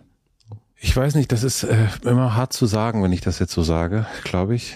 Ich, ich glaube ja, oder ich, ich würde dir entgegnen wollen, ich glaube, du würdest es auch machen, und so machen, wenn da niemand anders wäre. Also ich kenne diese, das, das sagen ganz oft Künstler, dass sie so, oder auch Unternehmer, die sagen, ja, ich muss das für meine Mitarbeiter, sonst. Nee, stimmt nicht. Es sind nicht nur Mitarbeiter, es sind wirklich alle anderen. Ich glaube, das Publikum oder, oder, oder du mhm. oder oder oder wer auch immer, selbst die Leute, die ich nicht kenne, die ich mir nur vorstelle, selbst für die macht man das. Es ja. ist einfach, finde ich, naja, es ist natürlich, was würde man wirklich machen, wenn man alleine wäre in einem Raum ganz alleine. Ne? Das ist die Frage. So ist nicht alles, was man macht, dann doch durch die anderen auch äh, inspiriert. Und da bin ich zugeständig. Da sage ich einfach so, nee, ich glaube, wer bin ich denn ohne die anderen überhaupt? Und diese, diese, klar, hast du recht, ich würde es wahrscheinlich auch ohne Mitarbeiter machen, aber trotzdem für die anderen oder mit den anderen im, im, im Kopf, mit den anderen in der Vorstellung. Wenn du da reingehst in den Raum da drüben und anfängst zu spielen, für wen spielst du dann? Für meinen Freund den Kosmos. Weil selbst der kann, kann zum, zum, zum Kumpel werden. Also es ist irgendwo, irgendwo natürlich auch natürlich rein für mich und für mein eigenes Vergnügen oder für meine eigene Beschäftigung eigentlich auch immer also ich will das nicht so verwissenschaftlich darstellen, aber ich fühle mich wie so ein komisches, skurriles Messgerät, was du irgendwo in musikalischen Raum stellst und das schlägt dann irgendwann aus, wenn, wenn ich irgendwas höre, was in mir irgendwas erzeugt. Und ich glaube, das sind zutiefst menschliche, menschliche Dinge, die da in Resonanz geraten. Also äh, Schmerz, äh, vielleicht auch Enttäuschung, Wut, Verzweiflung, das ist, äh, glaube ich, gespeist durch viel durch Zwischenmenschliches, natürlich, was wir an an Verletzungen oder Traumata oder sag ich mal Emotionen uns speichern, ist glaube ich viel viel einfach eine Therapie, die wir die wir brauchen immer, weil wir mit anderen Menschen uns einigen müssen. Aber ich glaube, vieles davon ist auch einfach nur ein Wiedergeben von dieser unglaublichen Schönheit oder dieser unglaublichen, diesem unglaublichen Staunen über den Kosmos. Also von dem Baum, den man kennt, bis hin zu den Geräuschen, die der Wind in ihm macht, bis hin zu den Sternen, die funkeln, bis darüber hinaus in der Vorstellung das tiefste schwarze Loch, wo dann plötzlich ein tiefer Ton entsteht. Und den Ton will man hören, einfach weil man sich das vorstellen kann. Und man, man versucht diese, also diese Dinge, also das ist das Irre bei Musik. Ich kann versuchen, in einem schwarzen Loch das zu akustisch darzustellen, aber ich kann im gleichen Moment zurück auf die Erde kommen und das, den Streit von einem Paar auf dem Klavier nachspielen. Mhm. Und die linke Hand ist tiefer, das ist der Mann, und die rechte Hand ist die Antwort. Und dann, und dann unterhalten sich, dann unterhält sich ein Mann und eine Frau und die streiten sich oder die, die, die lieben sich gerade. Oder das sind dann so einfach alle Sachen, die dann zusammenkommen. Und äh, da, da fühle ich mich so glücklich drüber, dass die Musik das irgendwo öffnet. Das heißt, wenn du da in diesem Raum bist, dann hast du Szenen, denen du versuchst, einen Klang zu geben. So hört sich das gerade so ein bisschen an. Genau. Und die, die, die sind aber nicht abgeschlossen als Idee und ich illustriere das dann, sondern es entwickelt sich vor meinen Augen. Das ist wie ein Film, den ich gucke, dessen Handlung ich nicht kenne. Ja. Das ist ja nicht eine abgeschlossene Erfahrung, die ich dann vertone. Also das war ja damals quasi eher die Idee von Wagner, der meinte ja in seinen besten Momenten, dass er sogar musikalisch darstellen könnte, wie man ein kaltes Bier in ein Glas kippt bis hin zur Schaumkrone. Das könnte man alles durch Musik illustrieren. Das war einfach so damals die Idee, dass Musik so illustrativ sein kann, mhm. dass man wirklich den Film vor Augen sieht. Das ist mir zu viel, aber ich glaube, so eine vage Idee. Und dann durch diese vage Idee wird das dann auch so offen. Und deswegen, glaube ich, kann man sich oft in der Musik auch schneller wiederfinden, die nicht zu explizit ist, sondern die diese Offenheit in sich trägt. Woran spürst du, dass das jetzt ein guter Film ist, den du da gerade vertonst und dass es die passende natürlich Musik auch ist? Daran, dass ich mir zum Beispiel nicht auffällt, dass es ein Film ist. Also ne, wenn ich merke, das sind Schauspieler oder die Schauspieler doch nur oder da ist eine Kamera, weil die Kamera hat so eine Bewegung gemacht und sieht man plötzlich, ah, das ist eine Kameraarbeit oder also natürlich braucht man den richtigen Moment, wo man das, wo man nicht aus der Rolle fällt, ne, wo man, wo man dann wirklich auch da nicht mehr, kann ich es anders beschreiben, wo man nicht mehr über das Medium nachdenkt, man ist einfach in dieser Welt. Ja. Du hast ähm, erst gesagt, also wir haben über Selbstliebe gesprochen. Also du hast über äh, Selbstliebe zu dir selbst gesprochen. Und auf der anderen Seite habe ich ein, ein, ein Zitat auch, wo du sagst, dass du, wenn es um deine Arbeit geht, sehr ungnädig mit dir selbst bist. Warum? Ich würde immer dazu raten, da lieber kritisch mit seiner Arbeit zu sein oder lieber zu kritisch als zu entspannt. Ich glaube, im schlimmsten Fall, wenn du jetzt fünf Stücke hast und du sagst, nur eins davon ist gut genug, dann ist da wenigstens noch ein richtig gutes Stück. Und äh, man kann natürlich auch sagen, ich bringe jetzt alle raus, weil ich finde alle total super. Dann ist vielleicht die Chance, dass die vielleicht nicht so gelungenen Stücke die Aufmerksamkeit wegnehmen von dem doch einem sehr guten Stück. Und ich bin jetzt auch nicht das beste Beispiel, weil ich habe zum Teil, finde ich, auch Dinge veröffentlicht, die jetzt nicht äh, das Rad neu erfinden oder jetzt kein großer Meilenstein für mich sind. Das ist dann so vielleicht so der, für mich der Beifang. ähm, aber oftmals, oftmals braucht man vielleicht den Beifang auch, damit man wieder eine Dynamik erzeugt auf dem Album. Du kannst ja ein Album kaum ertragen, wo jetzt elf Knaller-Hits hintereinander kommen. Ich sage mal, man braucht ein Obladi Oblada. Ja, so. Man, man braucht so ein, irgendwie so ein ja. Scheißlied dazwischen, damit man die anderen erkennt. Ja, Obladi Oblada ist natürlich hart, weil es auch laut und schräg und schrill ist und so. Vielleicht könnte man auch einfach mal so eine Art kleine Pause haben. Wäre auch schön so, gewesen. Ja, wäre auch okay gewesen. Vielleicht so eine Solo-Gitarre. Und das ist irgendwie kein Hit. Das ist so ein suchendes Ding und das findet vielleicht auch nicht wirklich zu sich, aber es ist so genau ich glaube, das habe hab ich schon früh bei Keith Jarrett bewundert, dass er in seinen langen Improvisationen halt diese schön romantische Sound, Soundgeschichte mit diesen doch düsteren, knurrigen Art atonalen Boogie-Woogie-Sachen da verbindet. Also so oftmals zehn Minuten nur so rhythmische, dunkle und mhm. die Leute sind schon echt da ganz schön mit, äh, am Verdauen, sage ich mal. Und dann kommt aber so eine geniale Wendung und so eine Transformation und plötzlich, ohne dass du wusstest, wie du hinkommen bist, bist du in dem schönsten Thema drin, das du, was du je gehört hast. Aber jetzt isolier diese schönen Stellen, schneid sie alle hintereinander weg und dann wird es zu viel. Mhm. Also in dem Sinne war das immer so toll balanciert. Also das ist einfach diese, naja, vielleicht dann an für sich auf einen Werbespot von zwei Minuten gekürzten kitschigen Momente waren aber so wundervolle Transformationen. Und deswegen ist für mich Kontext so spannend, weil wenn man ganz ehrlich ist, das ist dann, dann sind wir alle wie so, wie so ein, so ein Teppich miteinander verwebt. Weil was passiert vor dem Konzert? Was, wie, wie fühlt sich jemand, der jetzt mein Lied hört? Und wie kann ich vielleicht schon in dem Lied dafür sorgen, dass ich ihn in diese Situation bringe und damit er in der richtigen Atmosphäre ist, um die wesentliche Mitteilung, musikalische Mitteilung zu empfangen. Deswegen habe ich früher auch immer so ein langes Intro gespielt, wo ich eine Note bei Set and Done spiele ich eine mhm. Note immer hintereinander. Früher war meine Konzerte natürlich chaotisch, die Leute kannten mich nicht, ich habe Support gespielt und ich wusste, durch diese eine Note kriege ich immerhin über anderthalb Minuten kriege ich alle in so eine Art ähnliche Situation. Mhm. Und ich macht zumindest klar, hört mir mal kurz zu, weil die Leute wundern sich natürlich irgendwann, warum spielt er eine Note? Was soll das? Das ist ja wie so ein terroristisches Attentat. Das ist schon fast, fast frech. Und dann, wenn alle schon so fast ein bisschen so, what? nach zu dir hochgucken und du merkst, jetzt wird's langsam still, die Leute wundern sich gerade extrem. Dann diesen Akkord reinzubringen, der eigentlich alles so romantisch auflöst, ist natürlich dann, dann toll, weil die Leute sind da. Die sind halt bei der ersten Note, die wichtig ist, sind sie halt da. Und deswegen versuche ich das eigentlich auch immer mitzudenken. Deswegen lasse ich mir bei, bei Songs auch viel Zeit. Klassischerweise lasse ich erstmal sechs, sieben Sekunden, zehn Sekunden am Anfang frei.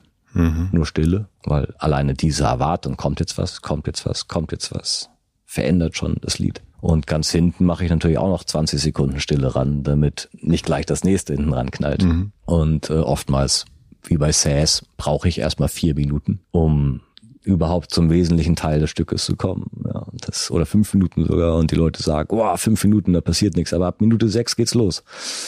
Ja, könnte man noch wegschneiden, aber ich glaube, es bringt was, da durchzugehen, weil man ist ja in einer ganz anderen Situation durch die Längen, die es am Anfang hat und so weiter. Und solche Sachen finde ich sehr spannend, gestalterisch du scheinst dich auch wirklich wahnsinnig viel mit anderer Musik auch zu beschäftigen oder mit Biografien, mit anderen Künstlern. Also du, es ist, äh, du bist wirklich auch so ein, so ein, kleines Lexikon, wenn es um, also du, du hast das alles, scheint mir so was in, in deiner Welt, in der du bist, da hast du das alles sehr doll auf dem Schirm, was so möglich ist, was so, also du hast so deinen, du hast deinen Job auch wirklich gemacht. Vielleicht, ja, vielleicht war ich da am Ende nicht ganz unvorbereitet. Ich wusste zumindest durch meinen Vater, der auch eine Künstlerkarriere gemacht hat und die ganzen Bücher, die da lagen. Und ich habe früh schon die Karriere von Miles als Autobiografie gelesen, in der Schule schon, mir mich mit den Karrieren von Jazzmusikern beschäftigt. Es hat mich total umgehauen zu erfahren, dass die wie Punks gelebt haben, dass die die schlimmsten Junkies und Rebellen waren. Die haben sich äh, zum Teil von der Bühne geprügelt gegenseitig und äh, da gab's also Skandale und die unmöglichsten, unvorstellbarsten Dinge. Heute denken wir, Jazz ist ja so eine anständige mhm.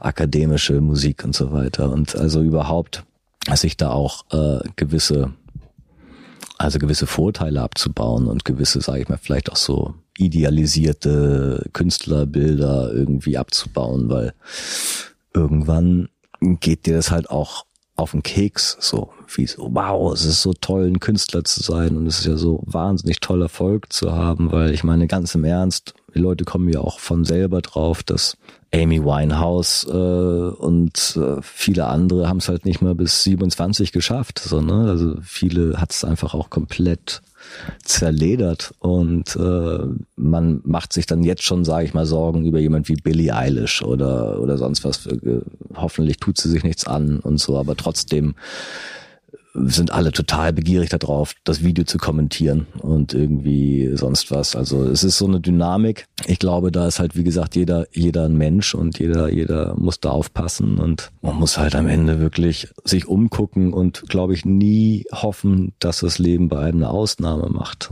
Vielleicht sich dann doch vorbereiten, innerlich darauf einstellen, dass es auch ganz bitter wehtun könnte und ich glaube, wenn man den Schlag schon im Nacken leicht spürt und er kommt dann, ist es vielleicht nicht so schlimm, als wenn man völlig unvorbereitet darauf ist und dann einfach sich umguckt und sagt, aber warum? Warum? Und ich glaube da, klar, ich bin, ich bin nicht besonders stolz darauf, äh, per se Künstler zu sein. Ich bin stolz auf gewisse Sachen, die ich mache. Aber natürlich ist das Berufsfeld, äh, naja, es, da flippt jetzt keiner wirklich aus und sagt, boah, also natürlich gibt es die Leute, die sagen, ich will das unbedingt auch machen, aber genauso viele sagen, so ein Glück mache ich was in Anführungsstrichen Vernünftiges und äh, muss mich nicht verkaufen oder so oder irgendwelche Gründe können Leute immer anführen, das dann auch äh, zu relativieren. Ich ich versuche das weder weder zu verteufeln und noch zu noch zu glorifizieren. Da ich glaube, es hat alles eine Fallstrecke, ganz ganz normal. Was glaubst du, wie also ist eine schwere Frage, ich weiß, aber was glaubst du, wie deine Biografie weitergeht? Also äh, ähm, du hast ja viele gelesen. Was, was sagst du dir selbst voraus? Genau. Als auch, du bist ja auch äh, in Sternzeichen interessiert. naja. Na, ich kenne zumindest das Sternzeichen von meinem Vater. Aber Deins ähm, wahrscheinlich auch. meins kenne ich auch. Das sage ich so ungern. Es ist auch schon so ein Grund, warum man wahrscheinlich als Kind immer gehänselt wurde. Dann ist man nicht nur so klein und steht, steht im Tor und hält keine Bälle, sondern ist auch noch Jungfrau. Perfekt. Naja. Naja. So, so erklärt sich zumindest die Ordnung. Die Ordnungsliebe, genau. Ich weiß nicht, was ich mir voraussage. Die, die, äh, das Schöne ist ja, ähm, dass man es einfach nicht weiß. Und äh, ich habe aber das Gefühl, dass du es irgendwie doch weißt. Wenn ich dich angucke, dann denke ich, der hat doch irgendwie, der weiß doch schon, um es weitergeht, die nächsten. Zumindest also irgendwie äh, so lausbubig, wie du da vor mir gerade sitzt, habe ich doch, äh, also das, dem Zufall, den nehme ich dir nicht mehr so ab. Ja, wir haben wirklich Glück gehabt, jetzt auch alleine mit dieser äh, Lockdown-Geschichte, wo gerade die Tour von uns vorbei war. Und ich dachte dann drei Monate vorher, 2019 in Sydney, als da auch die Regenwälder brannten und Sydney war in dieser Dunstglocke. Und die Sonne war den ganzen Tag rot. Und es war dieses Phosphorlicht. Und äh, es war so eine völlig skurrile Weltuntergangsstimmung da war mir schon irgendwie, da habe ich so eine Art Geistesblitz gehabt und dachte dann gut, mal gucken, ob es das jetzt vielleicht war. So Irgendwas, irgendwas habe ich gespürt. Und als dann äh, drei Monate später das dann irgendwie so kam, war ich so, okay, das dauert mindestens drei Jahre. Und jetzt scheint es so zu sein, als wäre es wirklich auch gut mal diese Jahre zu warten, weil selbst wenn wir theoretisch verspielen können und so weiter und viele Dinge, viele Dinge bieten sich so an als Vision bei mir und oftmals werde ich heimgesucht von solchen Art von Voraussehungen und dann kann ich mich irgendwie damit beschäftigen und äh, das das weiß ich nicht, wie mir das gelingt. Und äh, ich weiß es immer nur für so für so ein paar Monate oder vielleicht Jahre oder ich kann da nicht so weit gucken, aber für die nächsten Jahre weiß ich auf jeden Fall, dass ich die Freiheit nutzen möchte ähm, oder das Vertrauen, das Vertrauen von meinen Hörern, meiner Hörerschaft nutzen möchte, einfach im Auftrag von mir selbst und vielleicht auch hoffentlich von von meinen Hörern einfach wieder was Neues zu entwickeln, was Neues zu entdecken, was sich nicht darauf ausruht, was ich bis jetzt gemacht habe, sondern irgendwo eine neue eine neue Welt eröffnet, vielleicht eine neue eine neue Idee bringt, und äh, das Problem, was ich dabei habe, ist, dass ich nicht so richtig weiß, ob ich das als Musiker machen muss oder als was anderes. Das sehe ich noch nicht. Aber ich habe das Gefühl, dass du dieses, ich bin sehr ungnädig zu mir selbst, äh, das ist auch eine Weile her, aber ich habe so das Gefühl, dass es ein bisschen, also dass du durch diese zehn Jahre und durch diese Erfahrung, dass du doch gelassener bist wahrscheinlich, oder? Also so, ich meine, du hast ganz, ganz am Anfang gesagt, okay, eine schiefe Note ist nicht so schlimm, sondern man spielt sie einfach nochmal und dann ist es normal. Das ist ja auch etwas, was irgendwie so eine, wirklich eine Gnade eigentlich mit sich bringt. Total. Ich fand die klassische Welt immer extrem rigide. Ja, da konnte man ja ganz genau sagen, wow, das hat Beethoven nicht so geschrieben. Du hast eine Note anders geschrieben als Beethoven. Das haben wir alle gehört. Mhm in meiner, in meiner Welt kann ich natürlich damit durchkommen. Ich kann das immer wieder anders spielen und keiner ist mehr böse. Und das ist natürlich irgendwo auch eine, da habe ich mir die Latte vielleicht auch tiefer gehängt. So, mhm. Und das, das darf man doch. Also ich denke mal, ich denke mal, ein gutes Pferd springt auch nur so hoch, wie es muss. Ist, die ist der Podcast der schlauen Sprüche. Aber ich glaube, da, ähm, da muss man sich ja nicht quälen. Ich, ich, ich, ich halte davon auch nichts, sich dazu doll zu quälen, weil dann müsste ich mich auf der anderen Seite, wenn mir was Gutes passiert, auch extrem freuen. Mhm. Und ich glaube, wenn mir das manchmal nicht gelingt, weil ich da auch gelassen bin, also auch an der Stelle, wenn mir jetzt irgendwie ein Erfolg gelingt, oder ich wurde jetzt gerade gestern äh, irgendwie mit zum Grammy nominiert, weil Ad Astra, der Film, da irgendwie da irgendwo das, die Musik von Max Richter und haben wir alle ein bisschen was beigesteuert, wurde jetzt nominiert. Aber da gucke ich dann so auf, auf, auf diese Nachricht und es, ist, es löst dann auch so wenig in mir aus. Also es ist, es ist natürlich eine tolle mhm. Bestätigung, aber der zweite Gedanke ist dann gleich so, ja, was ist denn der Grammy 2021 noch genau wert? Und heute ist ja irgendwie das ganze Business auch ganz anders. Und äh, wäre es vielleicht vor 20 Jahren, wäre sowas vielleicht mal was Großes gewesen. Heute ist es vielleicht schon gar nicht mehr so toll. Und deswegen bin ich da jetzt. Also ich habe auch immer das Geschick, mir das dann so klein zu rechnen, mhm. dass ich einfach sage, so ja, was soll's. 54 Millionen äh, Plays, ja, äh, das die hören es nur, weil es nicht das, stört. Naja, das, das, das ist quasi das, das Spotify-Algorithmus, da habe ich halt Glück gehabt und das Stück stört dann auch nicht und ähm, so und äh, ist doch ist doch auch dann gesund, weil am Ende will ich mich weder darüber komplett zermartern und ich möchte mich aber auch nicht himmelhoch jauchzend über jede gute Nachricht freuen müssen und das alles irgendwie sehen und hören, sondern ich versuche da einfach für mich selber ein Gefühl zu entwickeln, so bin ich da gerade stolz drauf und nicht. Und wenn ich zu Hause mit meiner, meiner, wenn ich meiner Frau zum Beispiel auf den Keks gehe, weil ich schlechte Laune kriege und so, dann sagt sie halt, ich glaube, du musst mal wieder was machen. Du musst mal wieder was machen. Und ich so, ja, ja, ich bin genervt, ich muss mal irgendwas machen, was mich davon ablenkt, dass es ja alles irgendwie jetzt schon wieder blöd ist. Warum ist denn alles blöd? Ja, weil ich nichts mache. Ich, ich bin, bin faul, ich mache nichts. Und dann bin ich unerträglich und gehe allen auf den Keks. Und äh, dann werde ich irgendwie in die Wüste geschickt und dann, egal was es gerade zu tun gibt, ob es dann irgendwie im, im irgendeinem Ferienhäuschen Holzhacken ist oder ob es dann im Studio irgendwie eine große Umbauaktion ist oder ob ich irgendwo mal meinem Bruder renovieren helfe, ist mir völlig egal. Ich will einfach weiterkommen. Ich will einfach nicht da rumsitzen und sagen, ah, Gott, was mache ich denn jetzt? Und, und denk nach und denk nach, sondern bin auch so, glaube ich, da dann wieder so genervt von allen, von allem Intellektuellen. Ich könnte auch wirklich nicht so, so einen Bürojob machen oder den ganzen Tag irgendwie über irgendwas nachdenken oder Konzeptionen und so, weil am Ende es ist mir egal, ob ich sogar Gläser polieren, ist für mich ein Riesenspaß. Also ich, ich, ich wasche dann die Weingläser mit der Hand ab und poliere die mal so richtig gut und so. Immer die Ergebnisse, nicht wahr? Es ist toll. Es bringt, ja. bringt mich weiter. Es ist so, als würde man davor irgendwas weglaufen oder so. Aber, aber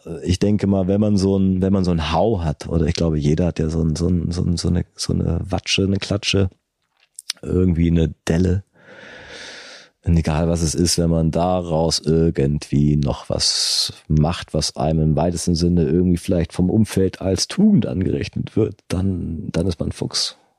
Das muss man schaffen. ich glaube, das, das, also muss man nicht, aber es könnte man versuchen und, und äh, das war, glaube ich, auch immer eine Form von Selbsttherapie natürlich, klar. Das machen. Rödeln. Rödeln. Rödeln. Ja, das ist, ähm, vielleicht ist es, also du hast erst auch protestantisch äh, Gottes Willen, geprägt. nichts Gutes, außer man tut es. Ja, ja genau. Das ist ja, hart. Ist hart, aber Wenn ich glaube, es ist einfach, äh, ist. ich kenne das auch und das ist äh, evangelisch äh, erzogen, äh, zieht man so seine Runden immer so leicht gebückt ja, ja, und das muss ja, ja noch weitergehen. Wapp, wapp, die Peitsche auf dem Rücken. Und die Peitsche auf dem Rücken und wir müssen ja dann noch runter. Das ist wirklich. Das war noch gar nichts, Herr Fram. Jetzt aber. Genau, ich kenne das auch. Es ist wirklich, es ist, aber zumindest, also und das, äh, jetzt reden hier zwei wirklich äh, sehr alte Männer gerade. Äh, ja. ist es, äh, das erlebe ich auch. Also und das finde ich auch schön, dass du das auch bestätigt hast gerade. Ähm, dann zumindest macht man die, hängt man die Latte irgendwann wieder mal ein bisschen runter und äh, es ist auch okay und ähm, ja. Da raten einen auch viele schlaue Freunde zu und man braucht die ja nicht mal dazu zu fragen. Man weiß ja schon, wann sie einem sagen würden, Nils, das ist Quatsch. Jetzt übertreibst du. Aber ja. Ich ähm, würde langsam mal unsere kleine äh, Schiffsfahrt auf dem Fluss Nils Fram ähm, äh, mal zumindest mal kurz anhalten, damit du alleine weiterfahren kannst. Ich habe äh, fürs Ende noch drei schnellere Fragen. Du kannst natürlich dir aber auch Zeit lassen. Du scheinst mir ein sehr belesener äh, Mann zu sein. Und wenn du vielleicht nochmal so kurz an das Gespräch denkst, was wir jetzt hatten die letzten zwei Stunden, welches Buch würdest du mir und auch denjenigen, die jetzt zugehört haben, empfehlen, unbedingt zu lesen? Also ich finde wirklich, als Künstlerbiografie gibt es eigentlich für mich kein reicheres Buch als die Autobiografie von Miles Davis. Also da habe ich, hab ich garantiert auf einen Schlag am meisten über nicht nur Jazz, sondern über Musik machen verstanden. Und es hat die ganzen Geschichten, die darin geschildert werden, waren für mich wie so Horizontlinien für mein eigenes Schaffen. Was lernst du gerade, was du noch nicht so gut kannst? Mmh, geduldig sein. Ja. Ich lerne gerade ein bisschen Spanisch. Meine, hm. meine Frau ist halb Argentinierin. Und wenn wir, wenn es die Zeit uns erlaubt, dann verbringen wir ein bisschen Zeit in Spanien. Das ist einfach ruhig und da gibt's dann keine Technik und da ist dann einfach mal nichts und ähm, da lerne ich Geduld zu haben und äh, Spanisch zu lernen und äh, ich, ich lerne einfach auch immer noch wieder weiter an mich selber zu glauben in Situationen, wo ich dann mal niemanden habe, den ich fragen kann und das einfach mal mache. Mhm da in Spanien zum Beispiel muss man halt dann irgendwie mal Holz sägen oder irgendwie mal einen Baum fällen oder irgendwie so Sachen machen, die natürlich in der Regel Fachleute für einen erledigen und wenn man in so einem ökonomisierten oder in so einem schnelllebigen Alltag ist wie ich, wo halt Dinge dann auch irgendwie äh, passieren müssen, dann hat man natürlich schnell mal irgendwelche Leute angerufen, die Sachen für einen tun. Und ja, ich, ich bilde mich da gerade so gerne selber ein bisschen aus, um einfach so ein Leben, ein Leben selber auch irgendwie auf die Beine zu stellen. Ich war mein Leben lang in Hotels und in so Mietwohnungen und jetzt gerade interessiert mich einfach so, wie kann man eigentlich Regenwasser äh, aufbereiten und vielleicht trinken oder wie kann man irgendwie mal eine äh, ne, ne Toilette im Garten bauen, die vielleicht auch noch irgendwie einen Baum düngt. Und ich habe halt gemerkt, dass eigentlich all meine ganze Obsession sich immer mit diesen technischen Sachen irgendwie beschäftigt hat und dass ich nicht mal weiß, wie man irgendwie Basilikum gießt oder wie man irgendwie eine Tomate groß oder klein hält oder rot kriegt oder was auch immer da alles, was da alles passiert. Da habe ich echt mit lebenden Dingen nicht so einen Zugang gefunden und äh, ich merke halt wirklich, das klingt jetzt alles so ein bisschen aussteigermäßig, aber es ist, glaube ich, dieser, dieser Wunsch nach Harmonie oder nach Balance, dass wenn ich halt mein Leben lang mit Sequencern, Computern, Kabeln, äh, es riecht nach Elektrosmog und alles ist so sehr, mhm. sehr elektrisch und äh, so. dann brauche ich gerade einfach ja, einen Ausgleich dazu und den versuche ich zu finden und da muss ich viel lernen. Ist aber wahrscheinlich auch noch ein äh, äh dieses weiter, weiter und noch mehr unabhängig zu sein, oder? Also ja, auch einfach für andere Leute da zu sein. Ich wünsche mir einfach einen Platz zu finden in der Welt und ich denke einfach, diese ganze äh, Zeit, in der wir uns alle doch um unsere eigenen Bedürfnisse kreiseln, vergessen wir doch das Wesentliche, dass ich fest daran, also ich glaube fest daran, dass, dass wir uns den größten Gefallen tun in dem Moment, wo wir für andere da sein können, das merken. Es gibt nichts, was uns mehr erfüllt. Und äh, das kennt doch jeder, wenn du irgendwo äh, jemanden helfen kannst, der gerade irgendwie vom Rad gefallen ist und du bist derjenige, der das irgendwie wieder fixen kann und du hast jemandem geholfen. Äh, äh, super. Neulich fuhr gerade jemand hier mit dem Rad links und der hatte irgendwie ein kaputtes Rad und ich hatte den Schraubenschlüssel hier. Natürlich freue ich mich total, mhm. mit dem Schraubenschlüssel rauszurennen. Guck mal, jetzt zack's, wieder gefixt. Und äh, irgendwie, ja, denke ich so, darum geht's natürlich auch. Also Unabhängigkeit ist immer nur in Anführungsstrichen, weil, wie gesagt, ohne die anderen, mhm. who cares? Und die letzte Frage, ähm, stell dir vor, ich habe eine große Plakatwand am Alexanderplatz, immer die letzte Frage. Und du darfst entscheiden, welcher Satz oder welches Wort dort für alle BerlinerInnen für eine Woche zu lesen sein würde. Was würdest du drauf schreiben? Hm. Ich würde dann eine Tri Triologie der Sprichwörter draus machen und ich glaube, ein schönes Sprichwort, was man einfach mit riesen schwarzen Lettern ungefähr auf äh, 40 Meter Breite mal 15 Meter hoch mhm. äh, schreiben könnte, wäre, wer kriecht, kann nicht stolpern. Oh. Ist gut, ne? Das, das, das, das, das muss ich wirklich erstmal, da muss ich erst, normalerweise denken die Gäste immer nach und jetzt muss, jetzt muss der Fragensteller doch nochmal kurz nachdenken. Ich finde das so gut. Das haben, haben Thorsten, also der, der, der gute Freund von mir, der auch die ganzen Artworks von mir macht und Grafik macht und alles, was grafische, bildliche Inhalte sind, äh, mit, mit uns macht. Der war früher auch mein Mitbewohner und ähm, wir haben einfach diverse Zeit zusammen verbracht und haben äh, viel gefeiert und gelacht und der hat irgendwann das rausgehauen oder ich, wir wissen es beide nicht mehr auf jeden Fall. Stammt das so quasi aus unserer aus unserer Feder und ich finde, das würde ich gerne so als als gängiges Sprichwort dann doch durchdrücken neben es ist kein Meister vom Himmel gefallen und so weiter. Das mhm. finde ich könnte könnte sich durchsetzen. Ich finde es ein äh, wirklich, also das kann man dort auf jeden Fall eindeutig mal Also können wir das bitte durchdrücken, bitte wer, wer verbreitet kriecht, das. kann nicht stolpern. Wer kriegt, kann nicht stolpern. Das ist auch gut. Da ist auch was Schönes drin. Absolut, absolut. Nils, ich danke dir vielmals für deine Zeit. Es hat mich äh, sehr gefreut, dass wir hier in diesem Raum sein konnten und äh, miteinander quatschen konnten. Danke dir. Bis bald. Bis bald.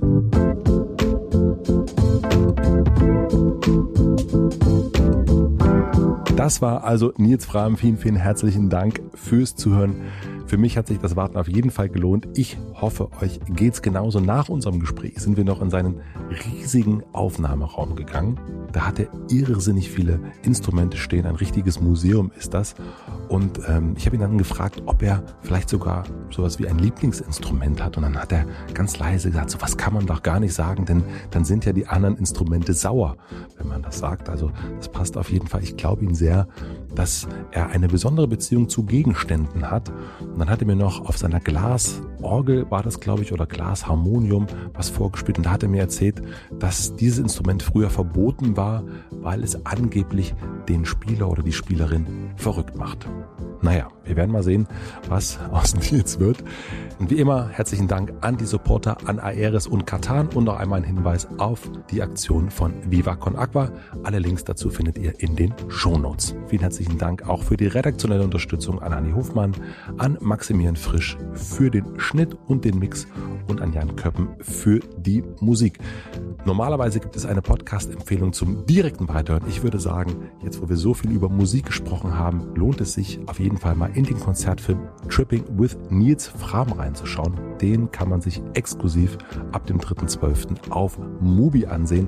Leider gerade nicht im Kino. Es macht auf jeden Fall Lust wieder auf Konzerte. Ich kann es kaum abwarten, jemanden wie Nils Fram endlich wieder live sehen zu können. Aber bis es soweit ist, ist das ein kleiner Ersatz. Tripping with Nils Fram exklusiv bei Mubi und nächstes Jahr bestimmt auch im Kino.